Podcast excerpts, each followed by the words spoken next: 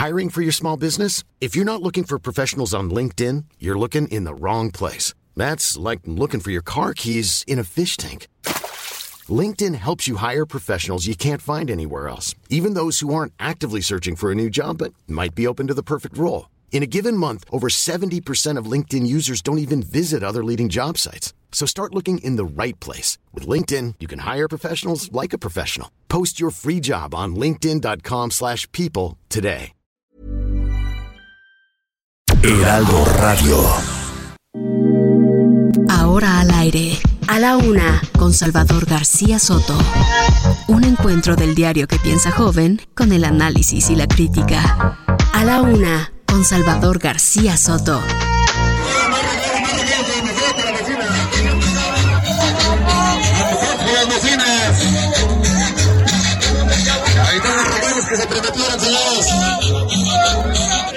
Canchanchanes, Lo- el- lo- Lo aventaron. pero bueno. ¿Quién lo aventó? La alcaldesa lo aventó. Este, aventando con cuidadito ahí, este, billetes de a 500. al que le cayó, le cayó y no se avienta.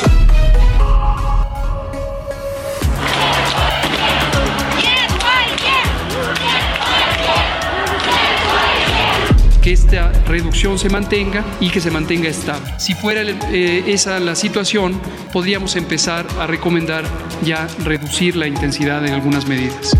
que vayan a las comunidades más alejadas. A veces no se ve, pues porque no está en la capital. lo que causaron con ese fraude. Todo esto que estamos viendo, San José de Gracia. ¿De dónde surgieron estos grupos?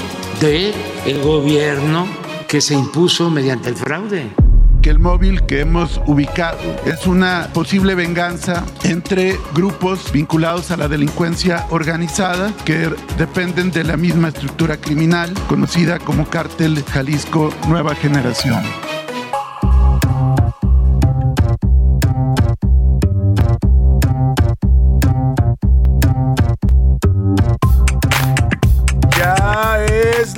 Una de la tarde en punto en el centro de la República. Los saludamos con gusto, comenzando a esta hora del mediodía a la una. Este espacio informativo que hacemos para usted todos los días a esta hora del día. Aquí estamos, aquí estamos en esta frecuencia del Heraldo Radio 98.5 de su FM para informarle y para acompañarle también en esta parte de su día. Martes primero de marzo, estamos de estreno en este martes, iniciando el mes de marzo.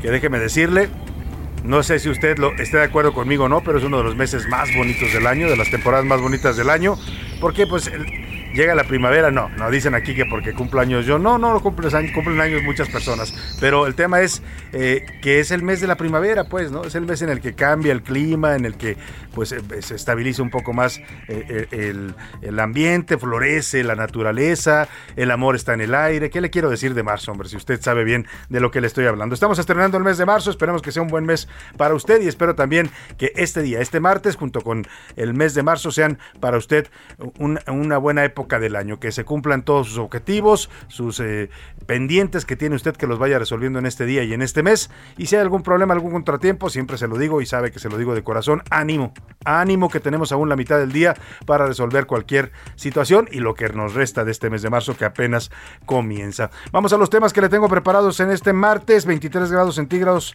22 grados centígrados la temperatura aquí en la capital de la República. Desde aquí saludamos a todo el país, desde Tijuana, Baja California, hasta Tapachula, Chiapas. Las señales del Heraldo Radio atraviesan toda la geografía nacional. Saludamos con gusto a la gente que nos sintoniza, por supuesto aquí en esta noble y leal Ciudad de México, pero también en Guadalajara, Jalisco, en Monterrey, Nuevo León, en Oaxaca capital, en San Luis Potosí capital, en Morelia, Michoacán, en Tampico, Tamaulipas, en Tehuantepec, allá en el istmo oaxaqueño, en Tepic, Nayarit, en Tuxtla Gutiérrez, Chiapas, en Villahermosa, Tabasco, en Colima, Colima, en Culiacán, Sinaloa, en Coatzacoalcos, Veracruz y por supuesto también tenemos que saludar a todos los paisanos, queridos paisanos, los extrañamos, los, ah, los apreciamos y además los necesitamos, que sería de una buena parte de la economía nacional y de las familias mexicanas sin el apoyo que mandan nuestros paisanos, que les cuesta bastante trabajo ganar sus dólares allá en los Estados Unidos. Saludamos con gusto a toda la gente que nos sintoniza en Bronzeville y en McAllen, Texas, dos ciudades tejanas donde suena el Heraldo Radio.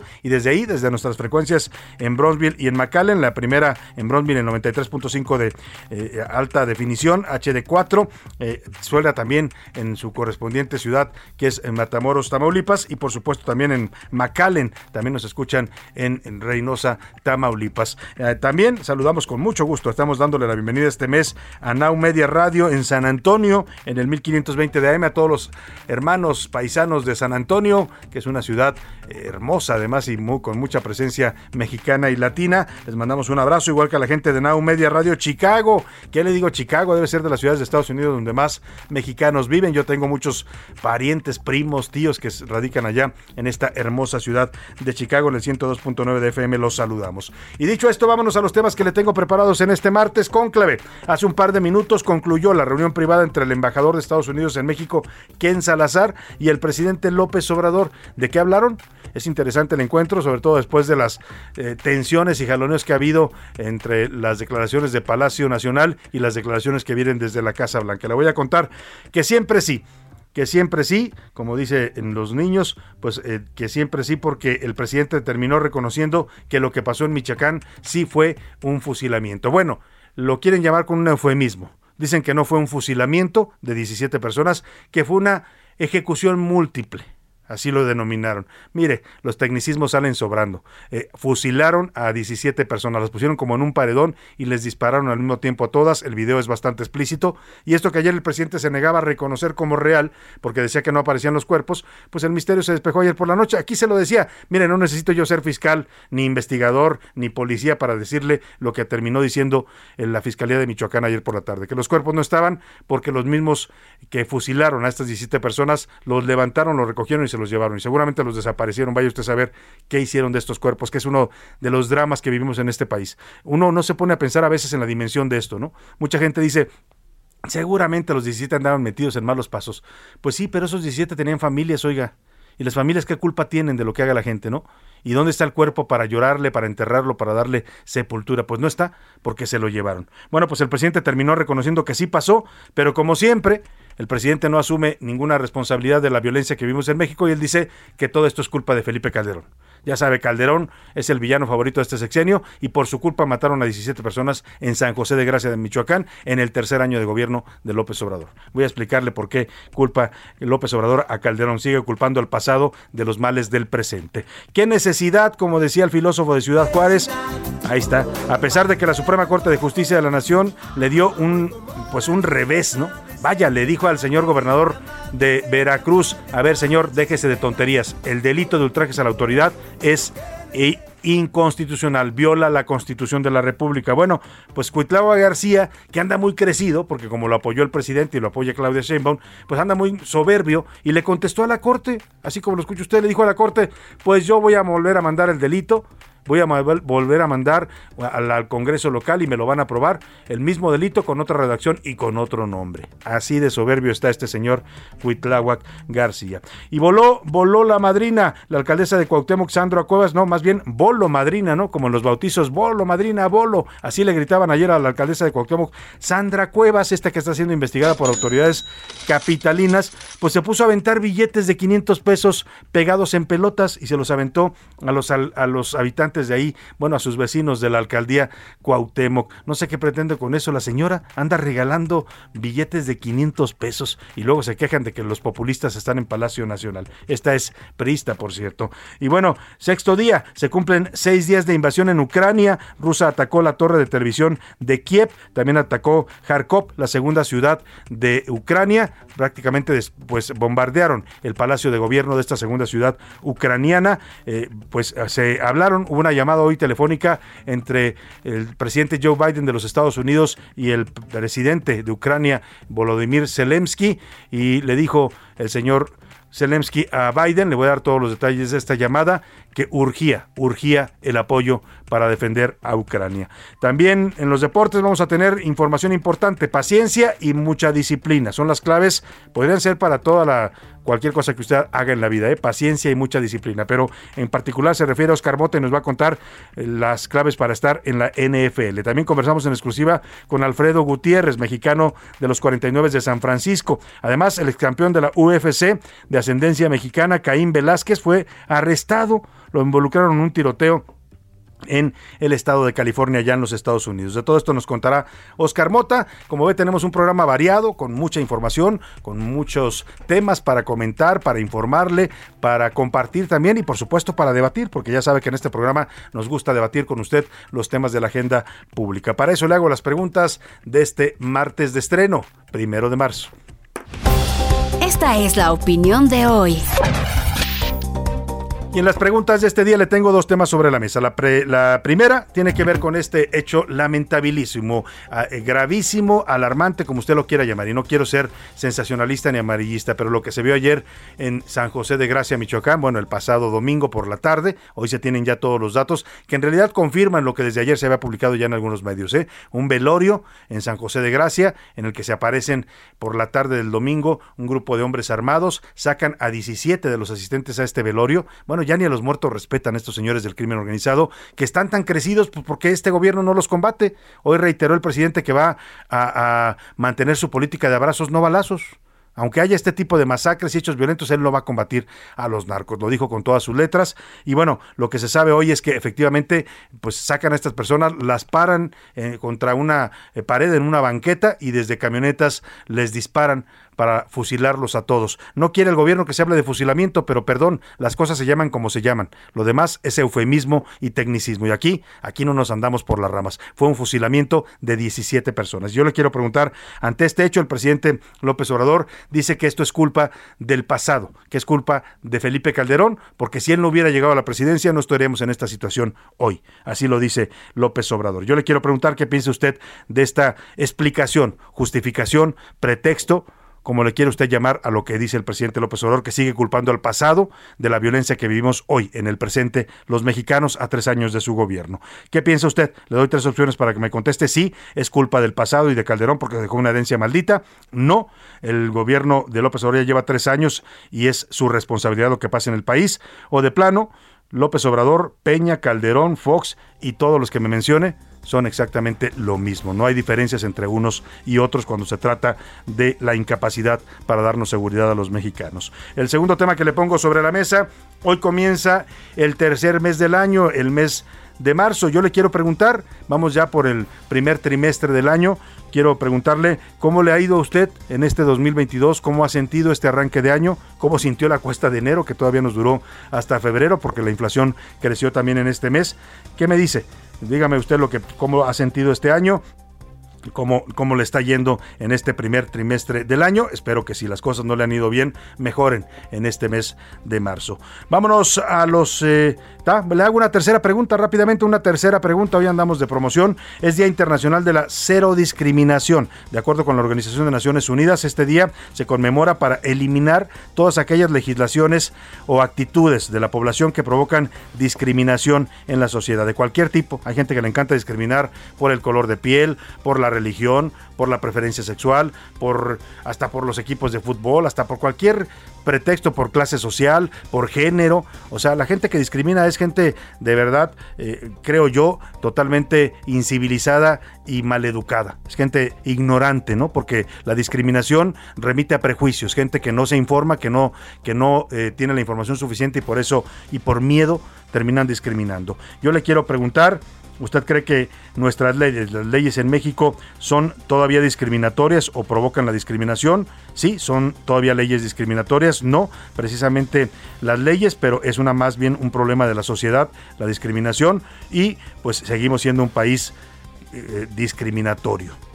¿Qué nos dice de estos temas? 5518 41 51 99 es el número donde puede contactarnos. Puede hacerlo por mensaje de texto o puede mandarnos su mensaje de voz también si quiere. Y aquí, de cualquiera de las dos formas, su opinión cuenta y sale al aire. Y ahora sí vamos al resumen de noticias, porque esto, como el martes y como el mes de marzo, mes de la primavera, ya comenzó.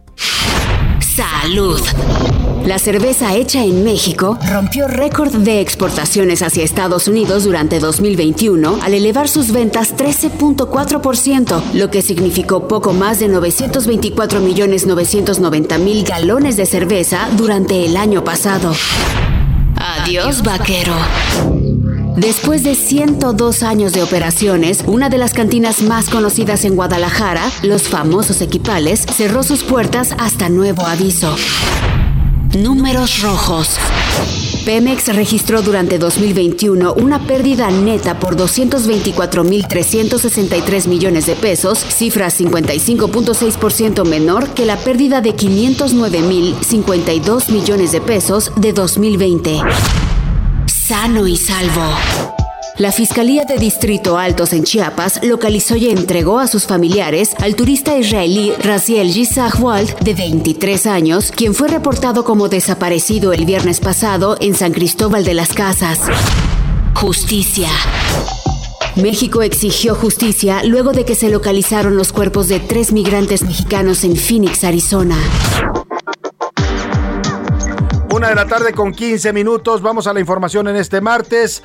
Bueno, pues hubo una reunión en Palacio Nacional. Acaba de terminar hace unos minutos este encuentro entre el presidente López Obrador y el embajador de Estados Unidos en México, Ken Salazar. Fue una reunión privada. Los temas, pues no se conocen todavía, pero vamos a ir hasta Palacio Nacional con nuestro compañero Paco Nieto, reportero del Heraldo Media Group, que cubre la actividad presidencial y que estuvo pendiente de este encuentro. ¿Qué se sabe hasta el momento de los motivos de esta reunión privada entre el presidente y el embajador estadounidense? Paco Nieto, te saludo. Muy buenas tardes.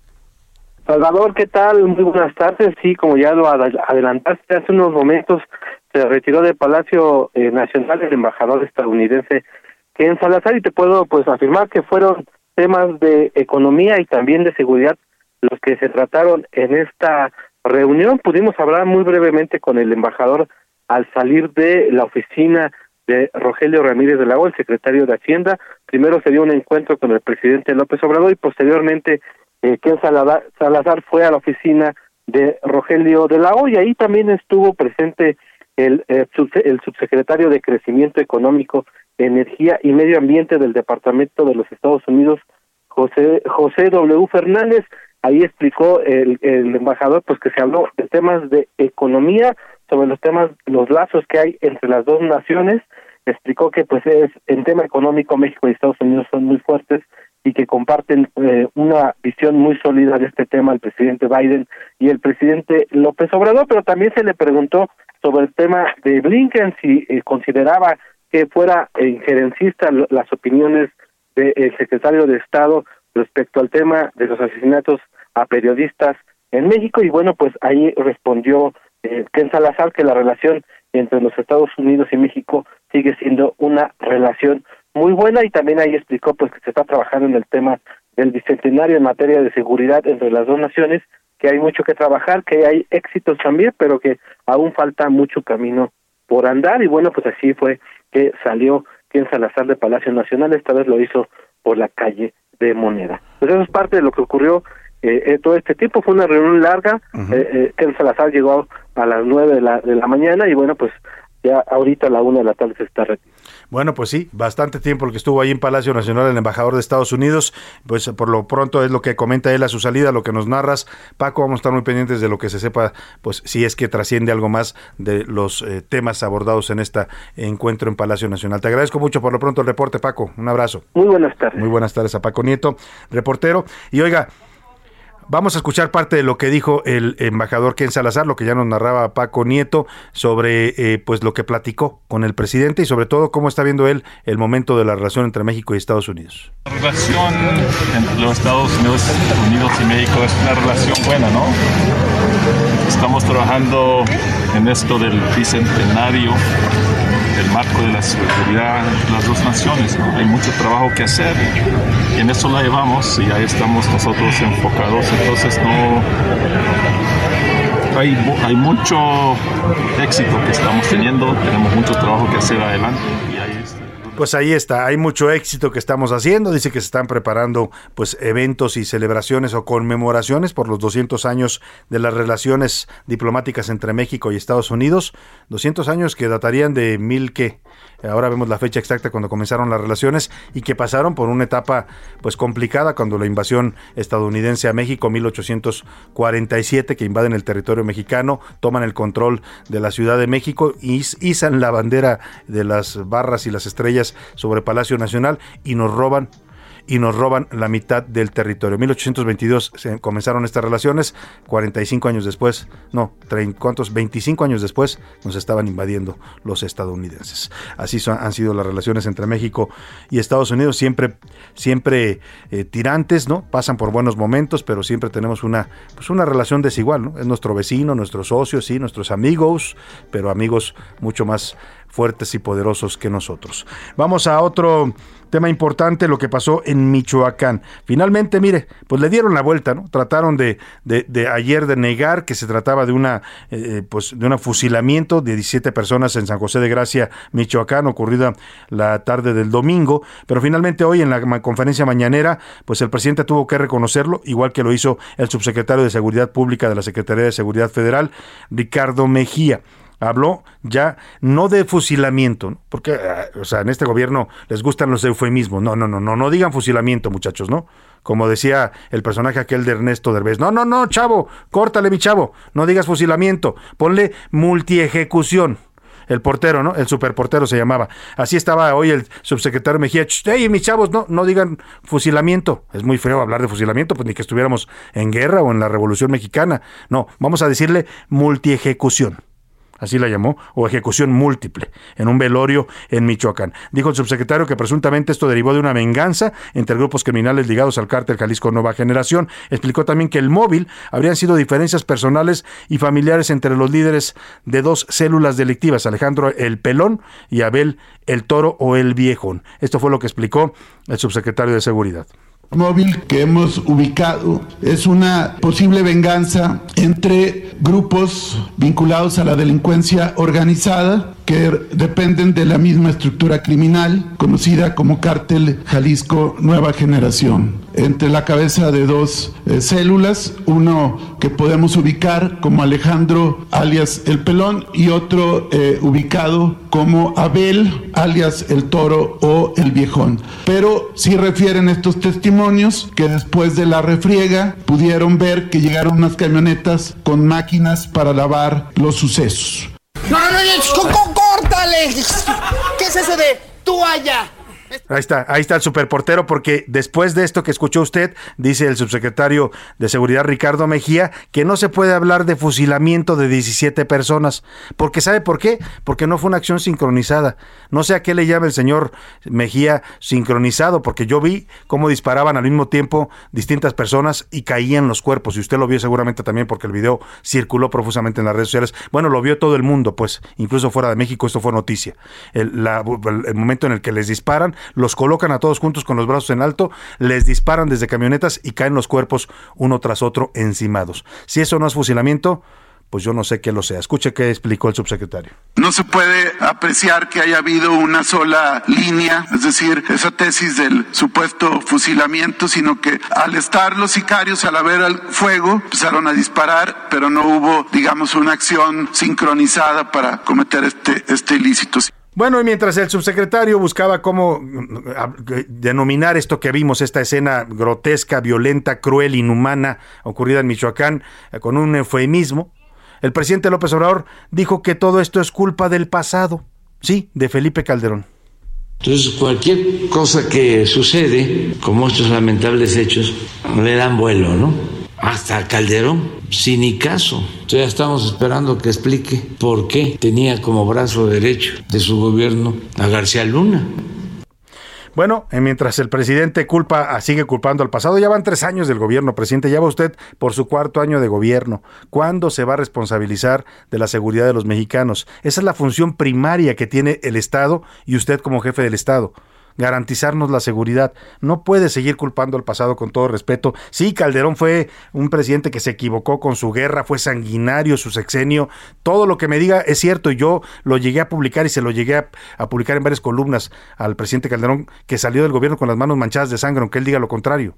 Pero eso es pasado, presidente. Ya pasaron casi 16 años de eso y usted sigue culpando a los anteriores. Eh, ya le respondió el presidente López Obrador, eh, el sinicazo de Calderón, así lo llamó, le dice Calderón y le contesta en Twitter, la tragedia de San José de Gracia, Michoacán, donde fueron fusiladas 17 personas a sangre fría, debiera generar una reacción nacional, empezando por el gobierno para castigar a los culpables. Hoy la urgencia nacional es recuperar el Estado de Derecho, mis condolencias a los familiares. Eh, también le dice que lo cínico lo realmente cínico es mandarles abrazos y no balazos a los asesinos. Por cierto, el presidente dijo que va a mantener su política de abrazos, no balazos, que no la va a cambiar porque esto es culpa del pasado. ¿La política de abrazos, no balazos? Sí, estoy convencido de eso. Lo que pasa es que lleva tiempo. Esto ya estaba. Pero lo que estamos buscando es que los jóvenes ya no sean enganchados. Pues ese es el problema, presidente, que lleva tiempo y se le va a ir el sexenio y usted no va a resolver lo que nos prometió en campaña que iba a pacificar al país. El país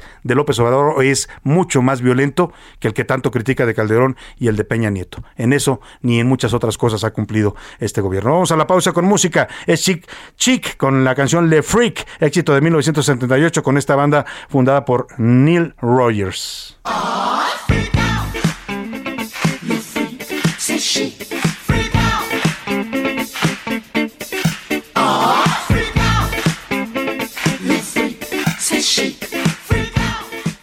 Escuchas a la una con Salvador García Soto. En un momento regresamos. Heraldo Radio.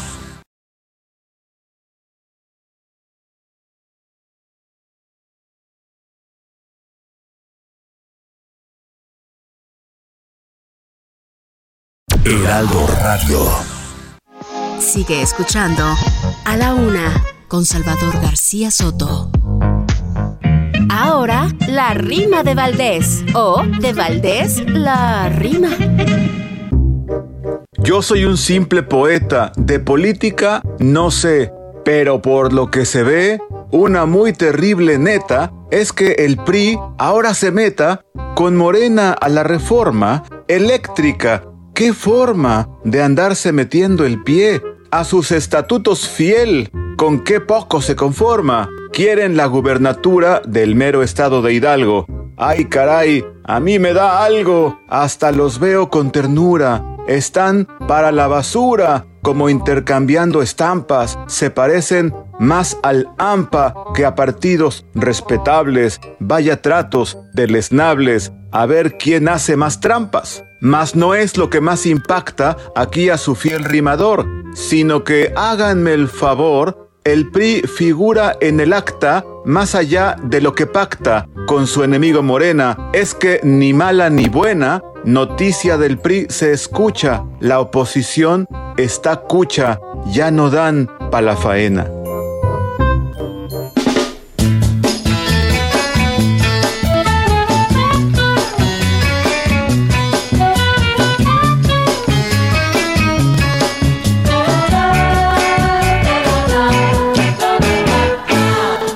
Muchacha de luna bañada en rocío, allí en tu inocencia te quiero besar. Camina sin prisa tu naturaleza, muchacha traviesa, muchacha del mar. Sentir en tu cuerpo refugio y tibieza, sentir tu tristeza, tu forma de amar. Yo vi tu ternura sin saber fuiste primavera en mi despertar. La la la la la. Una de la tarde con 32 minutos. Oiga, y estamos homenajeando esta semana la música de los 70 esta década gloriosa musical y fundamental para muchas de las personas que nos escuchan en sus vidas. Y en los 70 lo común era cantar en inglés. Incluso muchos grupos mexicanos grababan en inglés porque solamente así los tocaban en las radiodifusoras. Pero algunos, como Roberto Jordán, hicieron también música de gran calidad en español. Y esta es una prueba. Es Muchacha de Luna, éxito de 1972 de este cantante sinaloense que le daba un aire por ahí a Neil Diamond, a eh, gentes que en ese momento tenían éxito en la música sajona. Un gran cantante, sin duda, también el señor Roberto Jordán. Escuchamos un poco más y vamos a más información. La, la, la,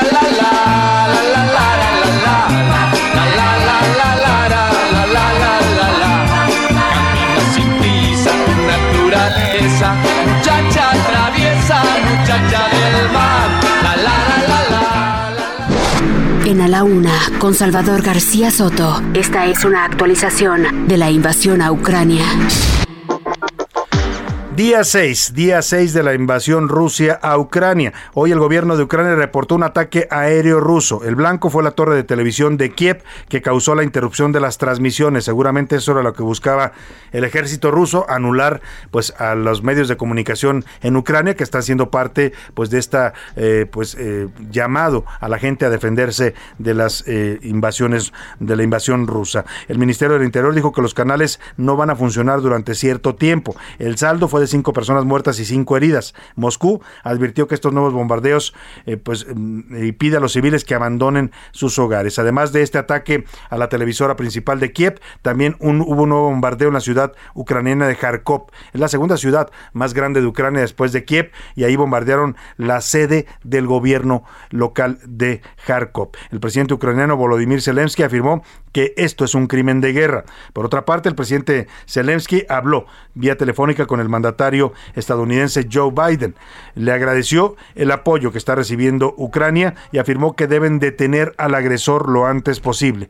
A través de su cuenta de Twitter, el señor Zelensky escribió, acabo de tener una conversación con el presidente Biden. Hablamos del liderazgo estadounidense sobre las sanciones contra Rusia y la asistencia de defensa a Ucrania. Debemos detener al agresor lo antes posible. Gracias por tu apoyo.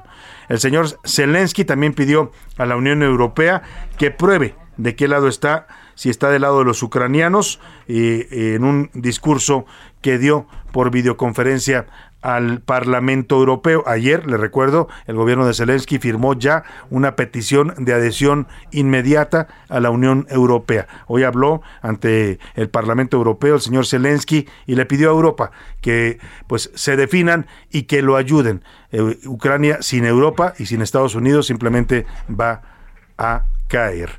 Escuche usted lo que dijo hoy el señor Zelensky ante el Parlamento Europeo. Como ustedes, por favor, demuestren demuestre que la Unión Europea está con nosotros y que no nos dejarán de lado.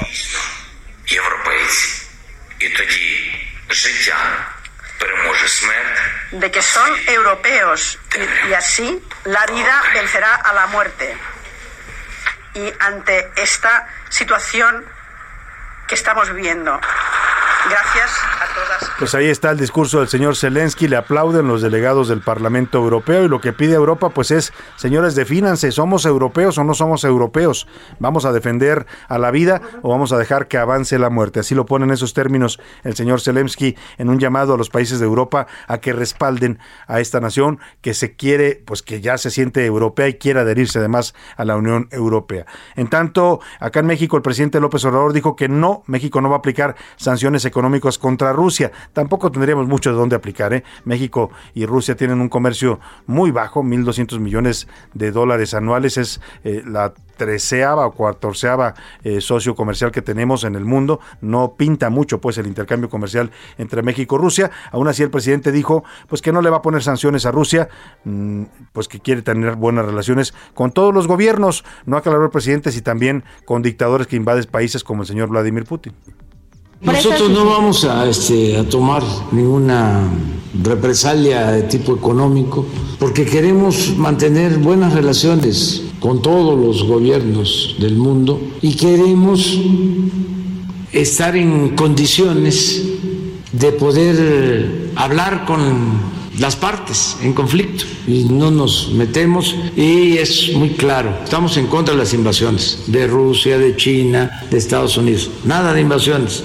Bueno, pues es un poco contradictorio el mensaje del presidente, ¿no? Porque dice queremos tener buenas relaciones con todos los gobiernos, incluido el de Putin, pero también estamos en contra de las invasiones. Entonces, definámonos, presidente, o somos blanco, negro o nos ubicamos en el gris o dónde estamos en este conflicto. Eh, la posición de México ha sido clara ya, ¿no? Y más por el lado de la Cancillería de Marcelo Ebrard que por los discursos del presidente. Claramente México ha dicho esto es una invasión, tiene que eh, pues cesar el fuego, fue lo que dijimos, lo que dijo nuestro país ayer a través del embajador Juan Ramón de la Fuente en la reunión del Consejo de Seguridad, pidió México el cese eh, total al fuego en Ucrania. Y en tanto un grupo de 17 mexicanos ya logró salir de Kiev y van rumbo a la frontera con Rumania. Estuvieron varados por varios días en esa ciudad por las restricciones impuestas. En tanto, los que ya están en territorio rumano, pues buscan acercarse a, eh, a la capital Bucarest para ser repatriados a México, los que así lo decidan. La Cancillería habla hasta de 50 mexicanos que podrían ser repatriados, pero vamos allá, justamente a Bucarest, la capital de Rumania, donde se encuentra nuestro enviado especial del Heraldo de México, Raimundo Sánchez, subdirector editorial de eh, nuestro diario. ¿Cómo estás, Raimundo? Te saludo con gusto. Muy buenas tardes acá en México. Ya son noches para ti allá en Rumania. Buenas noches. ¿Qué tal, Salvador? ¿Cómo estás? Un gusto saludarte a ti y al auditorio de Heraldo Media Group. Y bueno, hay que mencionar, Salvador, que ya se corrió la voz esta noticia de que el gobierno de nuestro país está evacuando de Ucrania a sus connacionales y que en el aeropuerto de Bucarest hay una aeronave de la Fuerza Aérea pues prácticamente lista para trasladarlos de vuelta a la patria, pues ya llegó a oídos de extranjeros que no están dudando, Salvador, en pedir ayuda, aunque sea solo para salir de la zona de conflicto, donde este martes, por cierto, se recrudecieron los ataques por parte del ejército ruso. Eh, esta misión, ejecutada por el canciller Marcelo Ebrard y su cuerpo diplomático aquí en la región, ya logró duplicar, Salvador, en solo 24 horas el número de paisanos trasladados de Ucrania a Rumania. Eh, apenas el lunes, eh, pues el número estaba en 20, pero hoy aumentó a 47 porque seis más lograron por su cuenta cruzar la frontera rumana y la embajadora en Ucrania, Olga García Guillén, subió a 21 más en un camión, entre ellos dos bebés, tres funcionarios de la embajada y un familiar de uno de ellos. El vehículo había sido rentado unos días antes, eh, arrancó a las 9.40 horas de, de, aquí, es más o menos a la 1.40 horas de México, con destino a Siret, que está al norte rumano. Y bueno, en este vehículo, eh, pues no solamente iban los mexicanos a bordo, también tres alemanes se treparon al automotor, eh, prácticamente pidieron aventón, pues, y pues se los dieron. Eh, se espera que en las primeras horas de este miércoles el grupo de personas, eh, por supuesto, pues logre llegar a, al cruce con Rumania, de acuerdo con el jefe de la oficina del canciller, Daniel Millán, tendrán que pasar los trámites migratorios, lo que puede tardar unas 24 horas, y pues por tal motivo el regreso del Boeing 737 eh, 800 de las Fuerzas Armadas Mexicanas ha pospuesto su retorno al menos hasta mañana. En Salvador también hay que mencionar que hemos logrado eh, contactar a mexicanos eh, pues que ya han llegado días en los días previos y pues eh, te estaremos informando en nuestros espacios posteriores sobre qué nos han dicho y por supuesto como dicen por ahí hay video hay video. Y eso es bueno porque lo veremos también contigo en televisión por la noche, en las noticias de la noche, querido Raimundo. Oye, y de esto que decías de los extranjeros que pues se enteraron que México tiene un avión y que va a sacar a, a, sus eh, eh, compatriotas o connacionales de, eh, de, Ucrania vía Rumania, eh, hasta ahora el gobierno de México no dice que vaya a traer a, a personas de otras nacionalidades, solamente mexicanos, ¿no? Bueno, aquí, aquí las noticias que está dando el cuerpo diplomático uh -huh. es que un grupo de pues de latinoamericanos uh -huh. eh, también que les gusta pedir aventón en toda Latinoamérica es ya un uso y costumbre eso del aventón pues ya pidieron a las autoridades de México permitirles volar en el artefacto que mandó la Fuerza Aérea Mexicana eh, para al menos acercarse a sus respectivos países en nuestro continente. Uh -huh. eh, no se ha dado a conocer cuántos son ni sus nacionalidades, mucho menos sus nombres, pero su inclusión, nos dicen acá, depende del cupo. Eh, la aeronave cuenta con 160 lugares y las autoridades de la Cancillería a cargo de Marcelo Ebrard han dicho que pues esta esta operación rescate no necesariamente se termina con este vuelo, que tienen que venir los vuelos que sean necesarios porque eh, al inicio de las hostilidades eh, tenían contabilizados a unos 200 mexicanos allá en Ucrania eh, y bueno, hasta que eh, todos los que voluntariamente quieran regresar a nuestro país pues estén seguros ya en nuestro territorio, pues claro. van a venir los vuelos que sean necesarios y de los eh, de los que están pidiendo ahora sí que el clásico raite, pues uh -huh. habrá que ver si, si tienen si cupo o a qué negociaciones llegan sus gobiernos con el gobierno mexicano. Pues estaremos atentos contigo, Raimundo, a lo que está sucediendo allá en Rumanía con los mexicanos que pues quieren regresar a México y que los va a apoyar el gobierno de nuestro país. Te agradezco mucho el reporte y estamos en contacto contigo, Raimundo. Un abrazo, Salvador. Igualmente un abrazo también a Raimundo Sánchez, nuestro subdirector editorial y enviado especial del Heraldo de México en estos momentos allá en Europa del Este.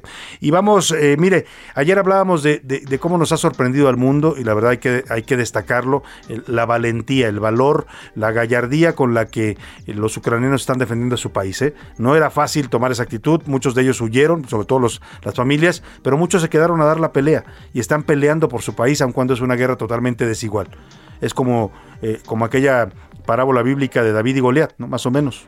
El, Goliat es eh, Rusia, el David es Ucrania. Nada más hay que recordar quién derrotó a quién en la Biblia. Vamos, esperemos que acá pase lo mismo. ¿no? Yo sí lo digo tal cual. Ojalá y los ucranianos puedan defender a su país. Y muchos de ellos, los que se quedaron, tenían otras profesiones. Hay deportistas, hay actores, hay expresidentes de la República, futbolistas, eh, que ahora se han enlistado en las fuerzas ucranianas para defender a su patria. Escuchamos esta nota que nos presenta Iván Márquez. De competir representando a su país a estar luchando por él. Esta es la historia de algunos ucranianos que dejaron atrás su profesión para defender a su tierra en el conflicto con Rusia. Es el caso de los hermanos Klitschko. Por un lado, Vitaly, actual alcalde de Kiev y ex campeón del boxeo, se retiró de los encordados con solo dos derrotas. Todos estamos listos, listos para luchar, luchar por nuestra ciudad. Por su parte, Vladimir logró nada más y nada menos que 24 cinturones mundiales. Soy ucraniano y soy luchador. Nuestra fuerza es la voluntad y el deseo de un país libre. Ambos crecieron juntos en el mundo del pugilismo, enfrentaron rivales de jerarquía y lograron sobreponerse. Sin embargo, su rival actual no es solo un oponente. Los guantes tuvieron que colgarlos y cambiarlos por armas. Otro ejemplo es Yuri Bernidub, técnico del Sheriff. Pasó de los escenarios de la Champions League con su modesto club a unirse al ejército. Las canchas quedaron de lado y ahora el balón rueda en cancha ucraniana y rusa. Este es el partido más importante de su historia. Nací en Ucrania, vivo en Ucrania. Pienso que todos somos iguales. Pediré permiso y me iré también a pelear. Anastasia Lena, famosa modelo que en 2015 fue coronada como Miss Ucrania. Aún no es parte del ejército, pero está lista para patrullar las calles y olvidarse de los vestidos y tacones, usar uniforme militar y botas. Y no, en esta ocasión no busca una corona, busca la resistencia del pueblo ucraniano. Pero también existen héroes de guerra que tienen nombre y apellido de nacionalidad mexicana. Se trata de Omar Alexis Guevara, un joven originario de Tamaulipas. Se enlistó en el ejército estadounidense y actualmente está en Polonia ayudando a civiles heridos procedentes de Ucrania. Así, toda una nación se volvió una misma, envuelta por ayuda de otros países. Dejaron de lado sus trabajos para convertirse en guardianes de guerra, todos con el mismo objetivo, defender su país, sus colores y su gente. Para la una con Salvador García Soto, Iván Márquez. Bueno, pues ahí está, mientras los ucranianos defienden a su país, aún con la desigualdad de esta guerra, pues el mundo los está apoyando. Le decía que el domingo se vieron manifestaciones multitudinarias en varias ciudades de Europa, en Washington también. Alemania fue una cosa eh, impresionante la cantidad de gente que salió a pedir que pare esta guerra. Y mire, también expresiones como esta que ocurrió el eh, domingo, el fin de semana, en un partido eh, del Benfica de Portugal. Se jugaba allá en Portugal y un jugador del Benfica es Roman Yaremchuk. Él es eh, jugador de origen ucraniano. Cuando él sale a la cancha y lo mencionan en el sonido local, el público ovacionó con todo a este jugador ucraniano, no, no solo por él, sino como una forma de respaldar a Ucrania en su defensa y en la defensa de su territorio ante esta invasión rusa. Escuchemos este momento. Le voy a compartir ahora el video para que usted lo vea. Es un momento bastante emotivo. El jugador se le salen las lágrimas de ver la expresión de apoyo del público de Portugal a su país.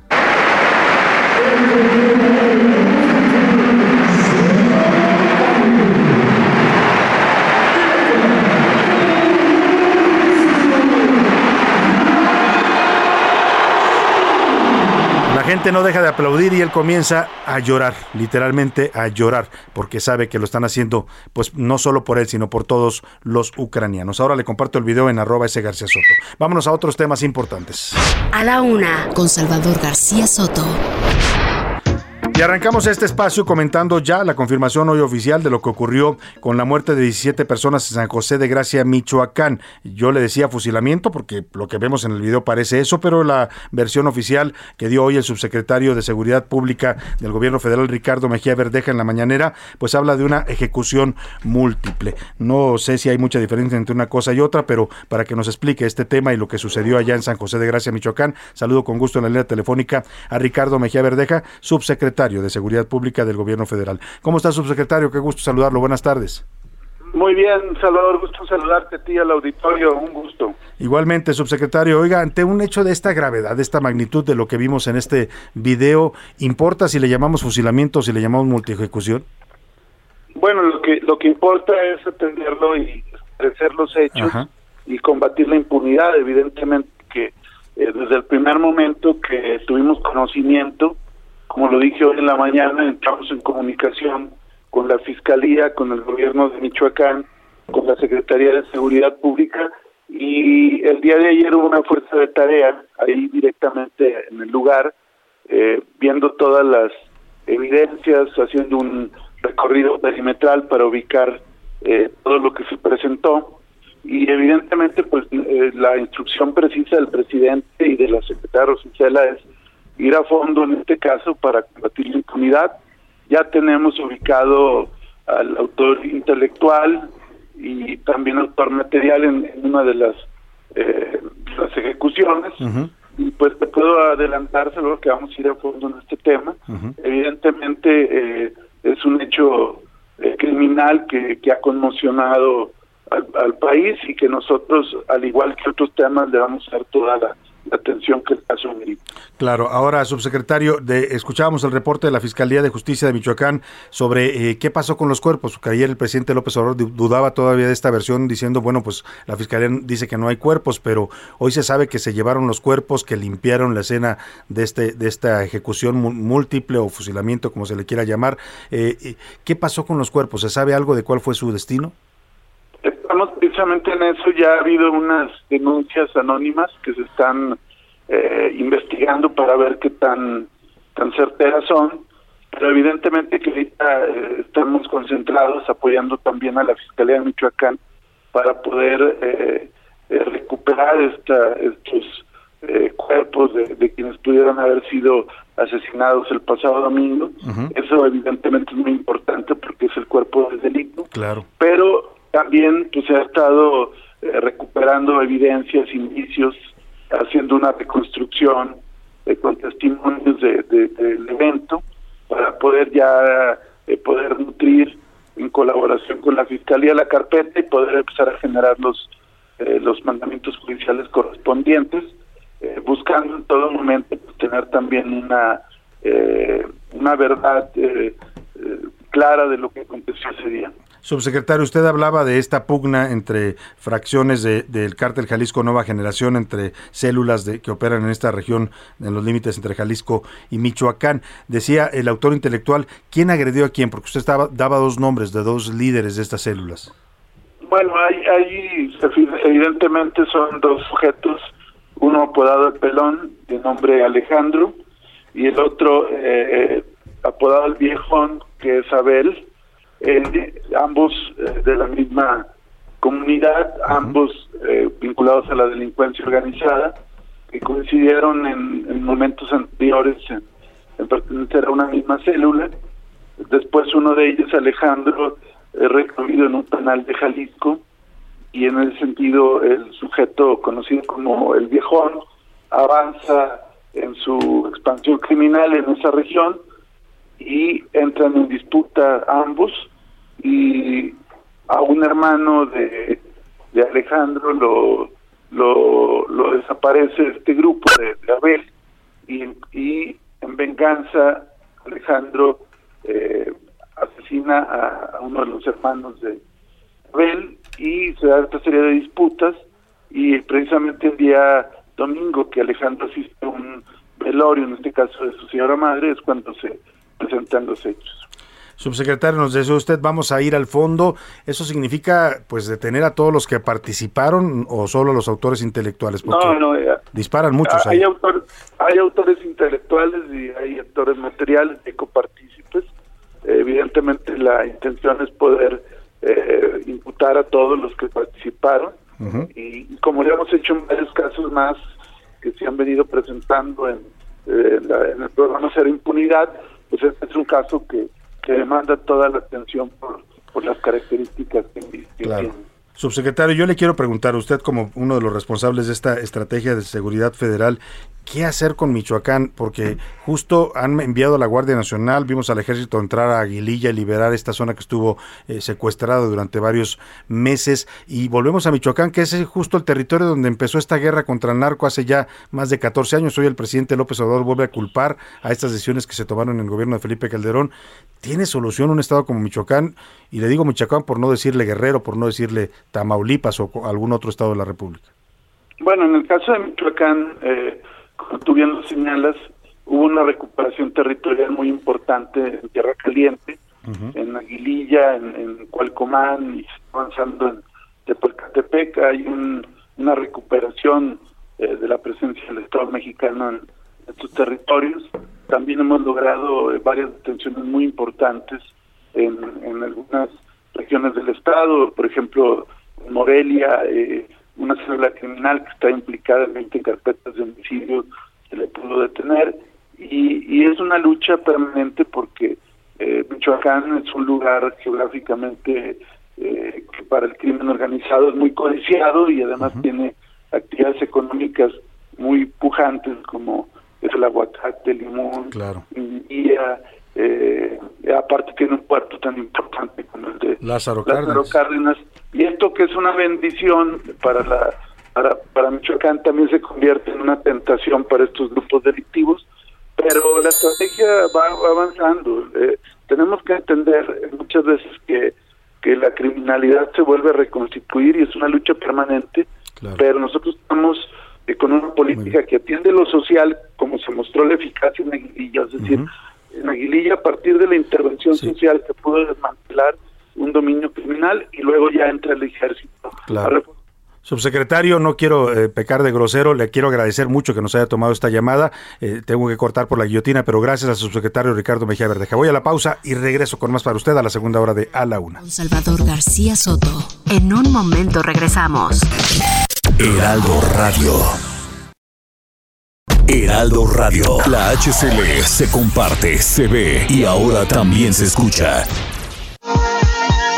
Ya estamos de vuelta con A la Una con Salvador García Soto.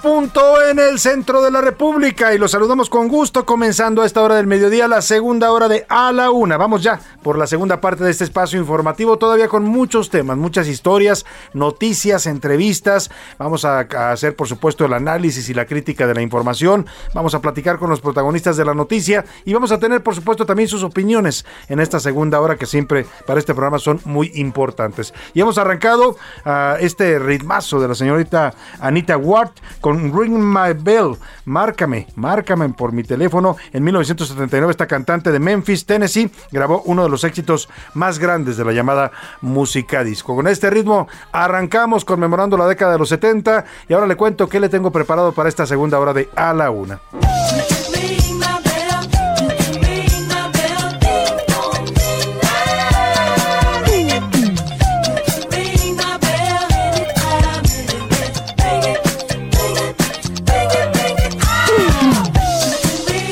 Pues ya estamos bailando aquí en la cabina. Me está corrigiendo Priscila porque me dice que eh, Ring My Bell no es márcame por teléfono, sino es toca mi campana. Bueno, el caso es que quiere que le toquen a esta muchacha. le toquen ¿Qué algo. significa? algo le toquen o le marquen. Ahí estamos bailando al ritmo de música disco. Y vamos a los temas que le tengo preparados en esta segunda hora. Hace unos minutos se sintió un sismo de magnitud 5.2 en Oaxaca. En algunos municipios oaxaqueños sintieron ese temblor. Acá en la Ciudad de México tenemos algunos reportes de que hubo gente que lo percibió. Aquí en la cabina del Heraldo Radio no se sintió. Pero José Luis Sánchez, ¿qué tienes de información? Así es, el- buenas tardes Salvador, Buenas buenas, tardes, tardes. Pris. El Hola. Servicio Sismológico Nacional reporta magnitud, sismo de magnitud 5.2 localizado al noreste de San Pedro Pochula en Oaxaca. Ocurrió a la 1 con 35 minutos.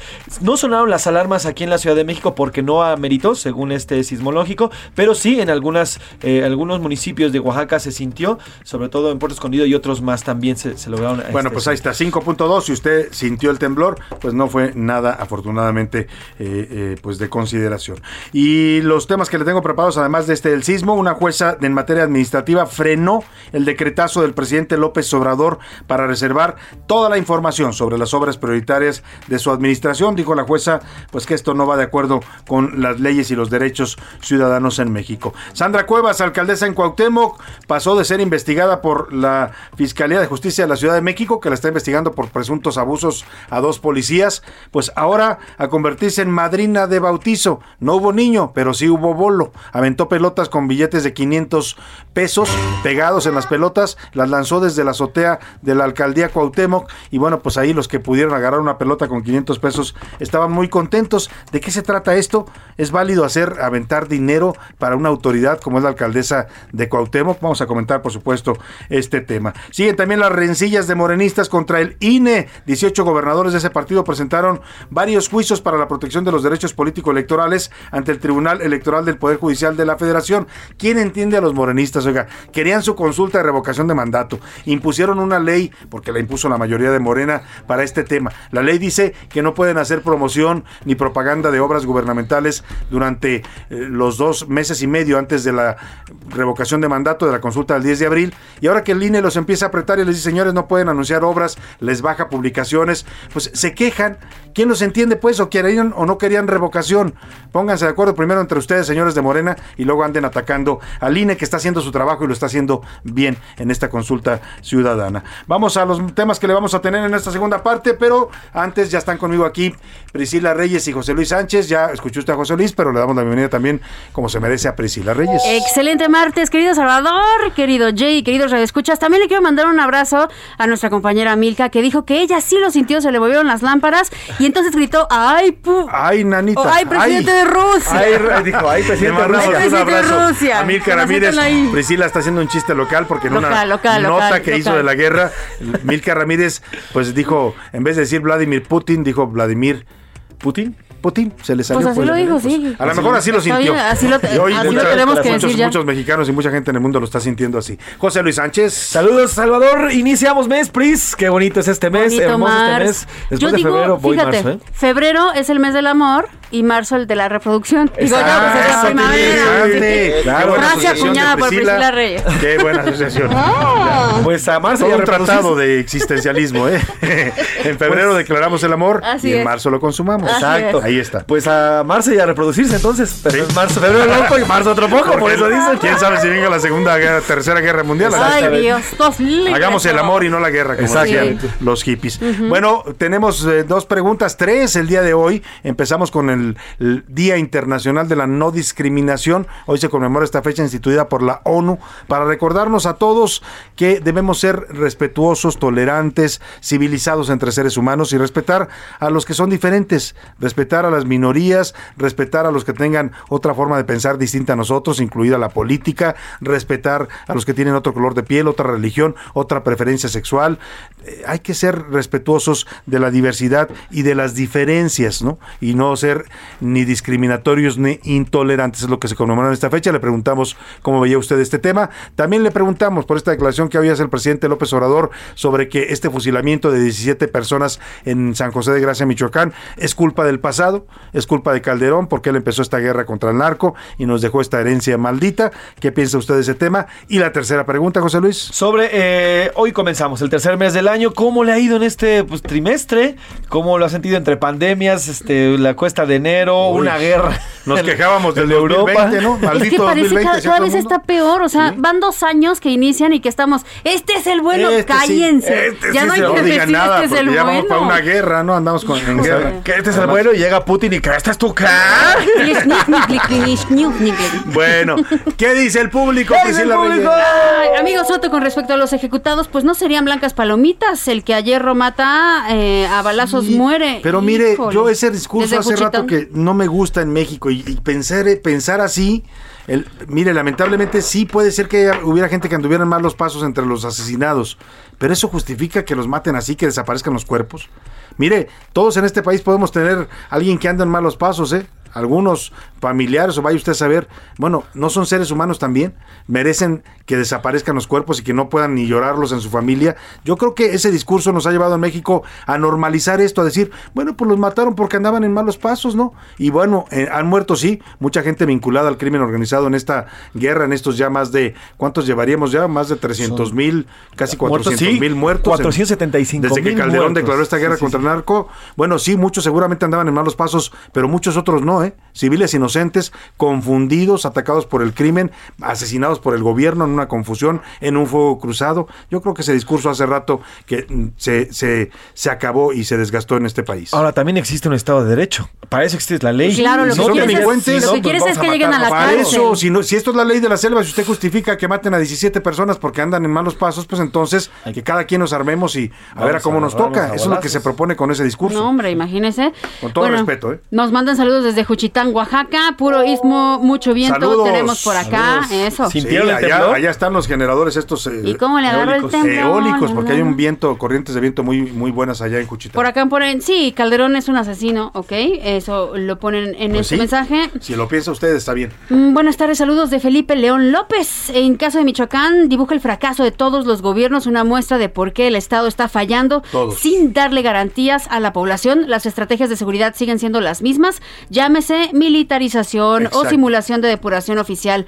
El crimen organizado para que funcione requiere base social de apoyo, cuerpos de seguridad cooptados y protección institucional, o sea, gobiernos, policías y juzgadores. Totalmente acertado su comentario y sí, Michoacán es el mejor eh, referente para el fracaso de lo que ha sido la seguridad en este país en los últimos 14 años, incluido este gobierno. Salvador y Priscila, buenas tardes. Los saludo desde Monterrey, Guillermo Villarreal. La postura del presidente en relación a la masacre de Michoacán es sin duda una muestra más que vive una realidad alterna. Necesita ayuda psiquiátrica, lo pone esta persona. Bueno, pues. Si nuestro país sigue siendo discriminatorio, cometiendo delito al asesinar a niños en el vientre de sus madres por medio del aborto, es lo que Mm, comenta esta bien, persona. Todos son iguales, pero eh, que estemos es lo doble de mentiroso. Y si no hace nada, pero sí cuestiona a todo mundo, cuídense.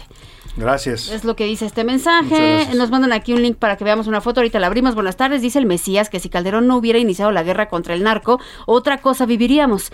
Tablas, dijo el carpintero. Si tú no fueras presidente, y en eso estoy de acuerdo contigo, México fuera otro. Saludos desde Guadalajara, Isidro de Ramadero. Saludos, Isidro. Eh, Héctor de la Ciudad de México, a nadie se le debe olvidar que los gringos ya traen a México entre ceja y ceja para una iniciativa de ley que ubique a las organizaciones criminales como terroristas. Sí. Si no componen el país ya, que después no estén chillando y que se estén envolviendo, eh, envolviendo en la bandera para llorar porque los americanos se metan e invadan nuestra Y patria. miren, no es que a los gringos les importe tanto que estén muriendo mexicanos, ¿eh? porque llevamos, ya le decíamos, casi 475 mil mexicanos muertos en estos 14 años. Lo que sí les preocupa y mucho, y por lo cual revive esta tentación de declarar terroristas a los grupos de narcotráfico, es porque en Estados Unidos se habla de muertes ya de más de 90 mil estadounidenses por el fentanilo. Esta droga asesina. eh, me, me- me explicaba hoy alguien que el fentanilo es tan, tan letal que con un grano de sal que usted consuma, con un grano de sal de fentanilo, se muere y, la- y están cayendo como moscas los drogadictos en Estados Unidos por el fentanilo.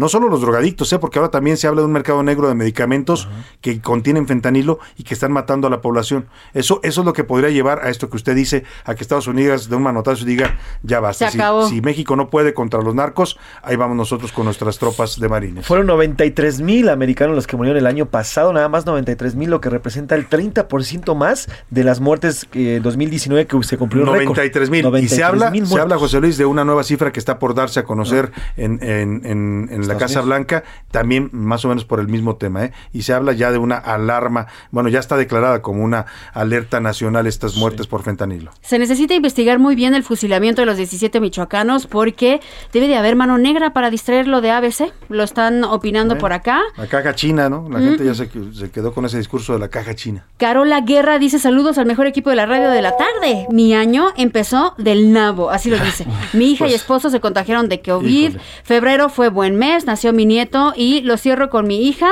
y su hijo junto a mí. Y espero que marzo sea mejor. Saludos Priscila, José Luis y el próximo Mira, cumpleañero. qué bonito su comentario, me gusta porque eso es la vida, ¿no? La vida es de altibajos, ¿no? Arrancó muy mal el año para él con enfermos de COVID, pero en febrero nace su nieto y eso debe ser una felicidad inmensa para él y bueno, la esperanza siempre de que el futuro sea mejor. Carola, te mandamos saludos y a tu nieto también. Buenas También tardes, soy. Heriberto. Las leyes son perfectas, el problema es la sociedad que no las respeta Sí. y las autoridades también, que dónde están. que no las hacen. Valer, porque para eso están, para eso los elegimos y para eso existe el Estado, para hacer respetar la ley. Que esa es una de las partes eh, negras o oscuras que tenemos los mexicanos. Siempre buscamos la parte de darle la vuelta a la ley. Pero cuando No, llegamos a Estados Unidos, Somos expertos en eso, ¿no? Pero si hay, si hay un gobierno que nos exige cumplir la ley y nos sanciona por no hacerlo, nos sí sabemos comportar. Lo que dice José Luis, en cuanto cruzamos la frontera, manejamos bien, Sí. respetamos a los policías, somos Pones cuidadosos. direccional. Exactamente, eres respetuoso con la gente. Lo que no hacemos en nuestro país, sí somos capaces de hacerlo en otro lado. La diferencia es que aquí, si usted viola la ley o se porta mal, no pasa nada. Y en otro país sí hay consecuencias. Saludos desde Tabasco, excelente martes, lo dice Eduardo Herrera. Pues saludos hasta Tabasco, Eduardo Saludos Herrera. a Tabasco. Digo, no sabemos si. Vamos si a Tabasco, choco. que Tabasco es un Edén. Ay, qué Y sí, bonito. es muy bonito el acento tabasqueño, me gusta mucho. ¿eh? Eh, Sí, y aparte. pues, eh? Oye. Eso, es como Claro muy sí. suave. Y aparte, cuando están hablando así normal, nada más es. Ya viniste, sí, que vas a comer. Oye, y las pláticas entre tabasqueños, me ha tocado estar allá en, Y no les entiendes en nada. Restaurante o cantina platicando. Y aparte No. discuten de por Sí, todo, son sí, apasionadísimos. Uy, en política son. Uf. y béisbol, Como decían, y béisbol también. también. Dice el dicho, y por ahí lo he escuchado repetido en este sexenio, en Tabasco te inventan un chisme en la mañana y en la tarde te lo comprueban, ¿no? Ah, sí, sí, sí, de todo hay. Nos manda saludos a Alberto desde Colima, le mandamos un abrazo. Eh, por acá dice, estos dos países están en su derecho a desaparecer, pero el nuestro no tiene por qué intervenir militarmente. Es mejor que estos dos resuelvan sus diferencias. No, nadie habla de intervención militar de México, pero sí tenemos que tener una posición congruente. Mire, ni siquiera una posición que sea solo nuestra, ¿eh? porque en el momento que Estados Unidos defina algo, México va a tener que acompañar. Perdón, pero imagínese usted que México se va con Venezuela, con Nicaragua, con, con Cuba y con los aliados de Rusia. Y con- yo no quiero imaginar cuáles No. serían las consecuencias. La señora Margarita Silva de la Gustavo Madero dice, eh, el presidente vive el pasado. Para él todo es culpa de Calderón. Por acá, los escucho diario, no me pierdo su programa. Ustedes son tan maravillosos como el trío Galaxia. Un Ah, saludo de su amigo Iván gracias. Vázquez. ¿Cuál es el trío Galaxia? Pues no lo sé, ahorita lo buscamos. Vamos a buscar Galaxia, a ver, para- No es, de Gala- por- no es de Galaxia, ¿o sí? No, es de Galaxia. Es que hay un personaje que es Galaxia. Pues aquí yo estoy viendo que es Birdman y el trío Galaxia, Ah, que es, un- es una serie animada ficción para la televisión creada por el dibujante excelente Alex Zoth. Así que bueno, Ah, pues, pues gracias por su-.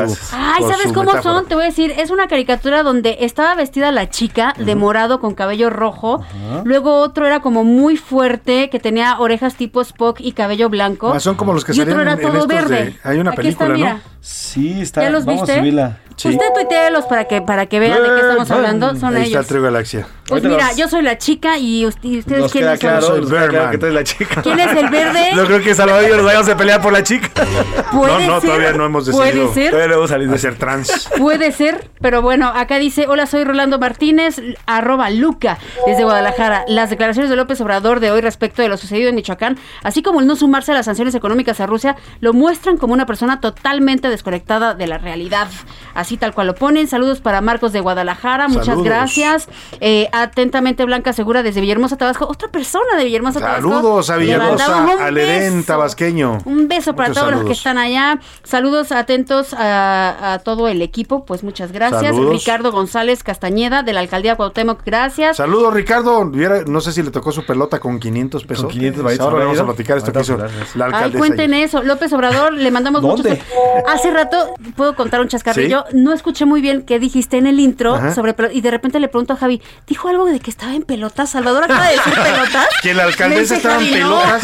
Sí, yo. Que nada más pusieron un billete de 500. No, no. Que nada más se cubrió con unos billetes de a No, 500. yo, yo, yo he sacado de que es en serio que No, Salvador no. dijo La eso. alcaldesa de Cuauhtémoc, Sandra, ¿qué se llama? Cuevas. Cuevas aventó pelotas con 500 pesos. Les pegó los billetes a las pelotas Eso y las aventó para que la gente agarrara. Eso fue lo que escuché mal. Y sal- saludos a Raúl Padilla. Saludos. Saludos a todos. ¿Qué dice la comunidad tuitera, José Luis? ¿Qué dice el público? Arroba S García Soto. Síganos, les recuerdo seguirnos arroba soy Salvador García Soto en Instagram sobre el tema del primer trimestre. Miren, el 60% dice que con incertidumbre. La gente, los tuiteros tienen incertidumbre sobre este primer Eso es lo que se siente en el ambiente 2022. todavía, ¿no? Sí, todavía se siente. El 44% dice que se ha sentido estresado con todo lo que está a su alrededor y solamente el 3% se ha sentido normal en este primer trimestre del año. Sobre el tema de Felipe Calderón, En mira, ese 3% debe estar el presidente el López presidente. López Obrador y parte de su gabinete están ahí Que no ven que- nada, que no pasa nada.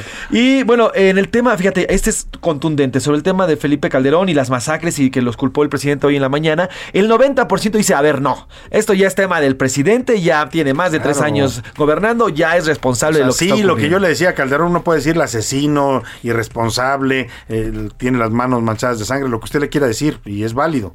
Pero lo que pasa ahora, pues es responsabilidad de los que gobiernan ahora. Tenemos ya, vamos al cuarto año de gobierno. Así es. Si no, ¿para qué los elegimos? Pues, ¿para que culpen al pasado de todo? Y bueno, pues el 7.3% es que dice que sí, que es una herencia maldita. Ya estás Y el- hablando como- Y el 5.7% dice que todos los gobiernos son iguales al respecto. Y bueno, ya por último, sobre la cero discriminación, el 55% dice que los mexicanos somos discriminatorios. Discriminamos por todo y a cada, a cada rato. 37.3% dice que no, que no se discrimina y solamente el 5% dice que es parte de eh, la idiosincrasia. Y qué feo que Pues lo tenemos que reconozcamos, aprender, ¿no? tenemos Tenemos que aprender. a no discriminar, la verdad, ¿no? Es parte de una cultura cívica, una cultura de la tolerancia y el respeto que bastante falta nos hace en este Los país. mexicanos y el mundo, Salvador, todos discriminamos todo el tiempo. Sí tenemos Sí. que, que aprenderlo. Rápido ya nos contestaron cómo se llaman estos personajes del trío Galaxia. Gravitania, Vaporel y Meteorix. Ah, Yo, quiero soy- ser Meteorix. Ah, no, tú eres Gravitania. Ay, sí, ya vas a. Sí, yo dices, quiero ser yo. Gravitania, Yo ¿no? quiero ser Meteorix. ¿Cómo va por él? Está bien, yo soy Gravitania. Yo soy Vaporel por. Bueno, y el pomo pues dicho Vaporel. esto, vámonos rápidamente. Gracias por sus comentarios y opiniones. Síguese contactando con nosotros al 55 18 41 51 99. Por lo pronto vamos al cotorreo informativo en este primero de marzo. Ya llegó la hora. ¿La hora de qué? La hora del cotorreo informativo. José Luis Sánchez. José Luis Sánchez Macías, oigan, les tengo en estos momentos en el que el empleo no está pues en el- su, En su mejor, mejor momento, digamos, hay algunas páginas y hay algunos sitios de internet donde algunas empresas publican eh, algunas, eh, algunas plazas para los empleadores. Sin embargo, parte de los requisitos a veces sacan mucho de onda. ¿Qué te piden? Una de ellas es... primero la es empre- experiencia, ¿no? Sí, la primera de esas son básicas, ya saben ustedes. Eh, sexto indistinto, estado civil indistinto, escolaridad, ingeniería industrial, ahí sí porque se trata de un ingeniero lo que solicitan. Experiencia mínima de dos años en ingeniería industrial, ingeniería de procesos. Pero aquí viene lo que causó más molestia. De preferencia ser hijo de padres profesionistas. Literalmente uno de los requisitos. Eso se llama para este- para esta discriminación. empresa. Hoy en el Día Mundial de la No Discriminación. tiene que ver? ¿Qué tienen ¿Qué que ver los tiene que ver, padres? eh? Les digo quién es la empresa, la que vamos a ver, la que vamos. Dilo, dilo. Koblenz México publicó esta, Uf. esta ¿Qué tiene que ver? Señores de Koblenz, Eh, a través de no la- discriminen. Exactamente, a través O de la página Un profesionista puede, literal. en este país Hay sobre todo, familias que hacen un esfuerzo Sí. desmedido para mandar a en sus este hijos país por que es un primera país vez a la de universidad. desigualdad, muchos muchos hijos eh, pues han superado a sus padres Sí, y tienen una carrera universitaria que no tuvieron sus padres, sí. claro. Exactamente. Y bueno, uno de dice preferentemente, digo, o sea, como que te, la- como que te dan el De golpecito, pero después dices. ¿A qué se dedica? Ya cuando vas a la entrevista, ¿a qué se dedica tu papá? No, pues es albañil. no, perdóname. No, es ama de casa, nosotros mi te mamá. llamamos. Oigan. Nosotros te llamamos. Y bueno, pues ha generado eh, bastantes críticas y ha sido publicada en una cuenta que se llama Vacantes del Terror, donde esta cuenta que está muy entretenida, ya la sigo, y publican este tipo de, eh, pues, De- anuncios, ¿no? puestos de, de De- de trabajo. anuncios de Y trabajo. se están acabando y ya hay, ya incluso ya hay tweets hacia la Profedet, hacia la Directoría del Trabajo y hacia la CONAPRED. Muy bien. Oye, este tipo de estoy viendo que ya va a salir la serie de Chente Fernández. A ver si nos cuentas, Priscila Reyes. Ah, sí, es ya que- y la aparte hay dos. serie de la vida. Aparte hay dos Nos y cuentas más adelante. Por lo pronto, ¿qué nos traes en el cotorreo informativo? Ay, yo les voy a hacer una pregunta. Cuando ustedes van al, al- al estadio, ¿qué es lo que les ha caído? ¿Qué es lo Ay, ¿qué les ha caído? A mí me ha caído una sustancia líquida que nunca sé qué es, pero que quiero pensar que es cerveza. A ver, Yo ¿pero siempre la digo, fría ¿era o cerveza? caliente?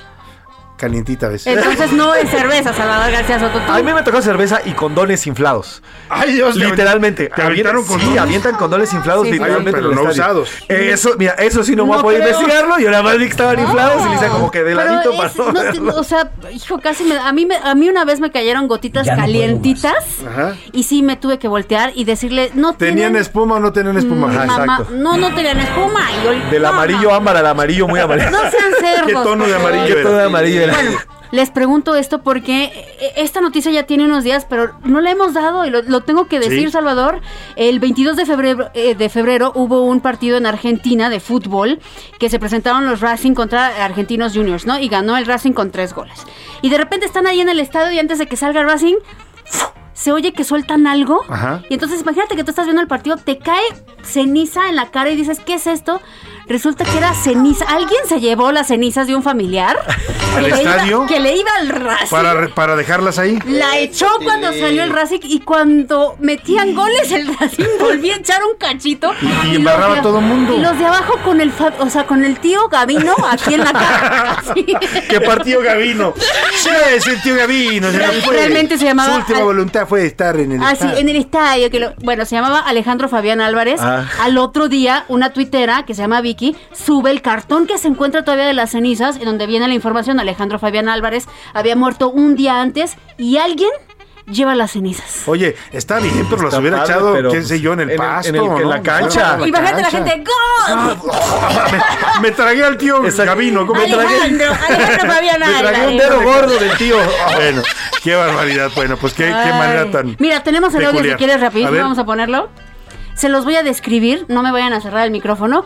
Ahí están, se ven las gradas, abren una caja de cartón y empiezan, sacan las cenizas y entonces se hace eso una nube que se regresa al público. Y se la tragan respirando y, pues por la empanizan boca. a y los por de abajo. Oye, qué cosas. Qué cosa, el Eh, tío Alejandro. Qué le- Rapidísimo, si quieres saber un, un update de lo del sismo. En Oaxaca hubo, sí se percibió. En Puebla, en algunas zonas. En Veracruz, percibido de forma ligera en Jalapa. En Chiapas y Guerrero no se percibió. Y en la Ciudad de México, solamente en la zona sur de la Ciudad de México, algunas partes. Solamente en casa de. Pauis y de Milka. y de Milka. Y de Milka, porque son expertas en temblores. Muchas gracias. Eh, Vamos a rápidamente al. Pues vamos allá a la pausa, Priscila Reyes. ¿Con qué nos vamos a ir a la pausa con música? Oye, vamos a escuchar una canción de 1971 que sé que te va a gustar. Es Oscar Chávez con Macondo. Venga, qué buena canción basada en la obra de Gabriel García Márquez. Los 100 años de Macondo sueñan, sueñan en el aire.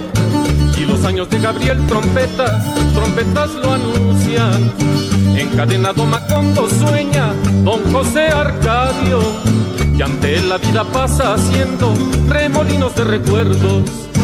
La tristeza de Aureliano, el cuatro, la belleza de remedios, violines, las pasiones de Amaranta, guitarras, el embrujo de Melquiades, oboe, Úrsula, cien años, ¿dónde está Macondo? Úrsula, cien años, ¿dónde está Macondo? Eres epopeya del pueblo olvidado. Estás escuchando A la Una con Salvador García Soto. Regresamos. Heraldo Radio. La HCL se comparte, se ve y ahora también se escucha.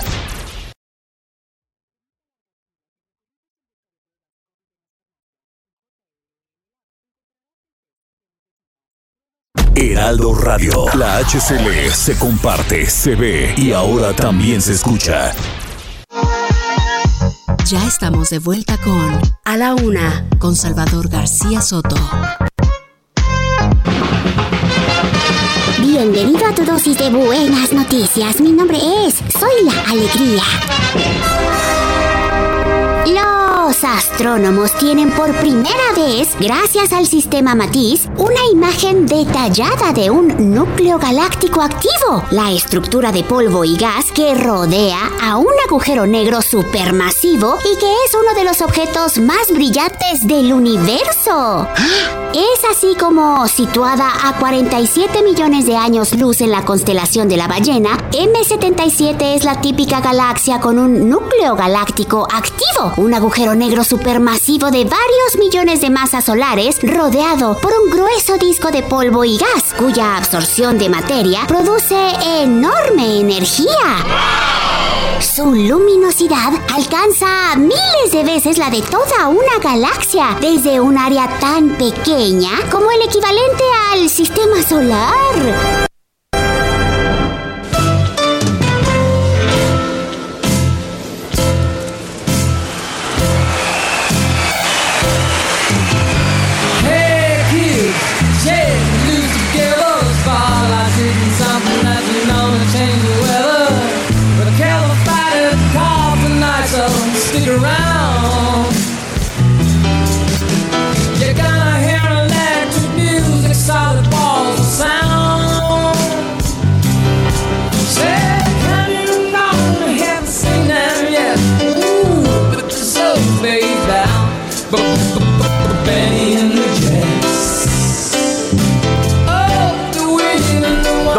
Tarde con 31 minutos, estamos regresando a la una y no podía faltar en esta música, en esta selección de música de los años 70 que nos ha hecho Priscila Reyes, Sir Elton John, con esta canción que se llama Benny and the Jets. En 1974, Elton John publicó uno de sus tantos éxitos. Escuchemos un poco más y vamos ahora a más información.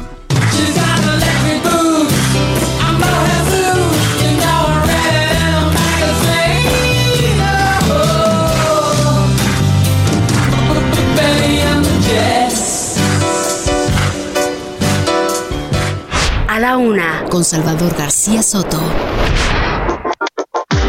Dos de la tarde con 32 minutos. Vamos a más información aquí en las calles de la Ciudad de México. Bueno, en la zona metropolitana, ya en realidad fue en el Estado de México, en Tlalnepantla, eh, una combi.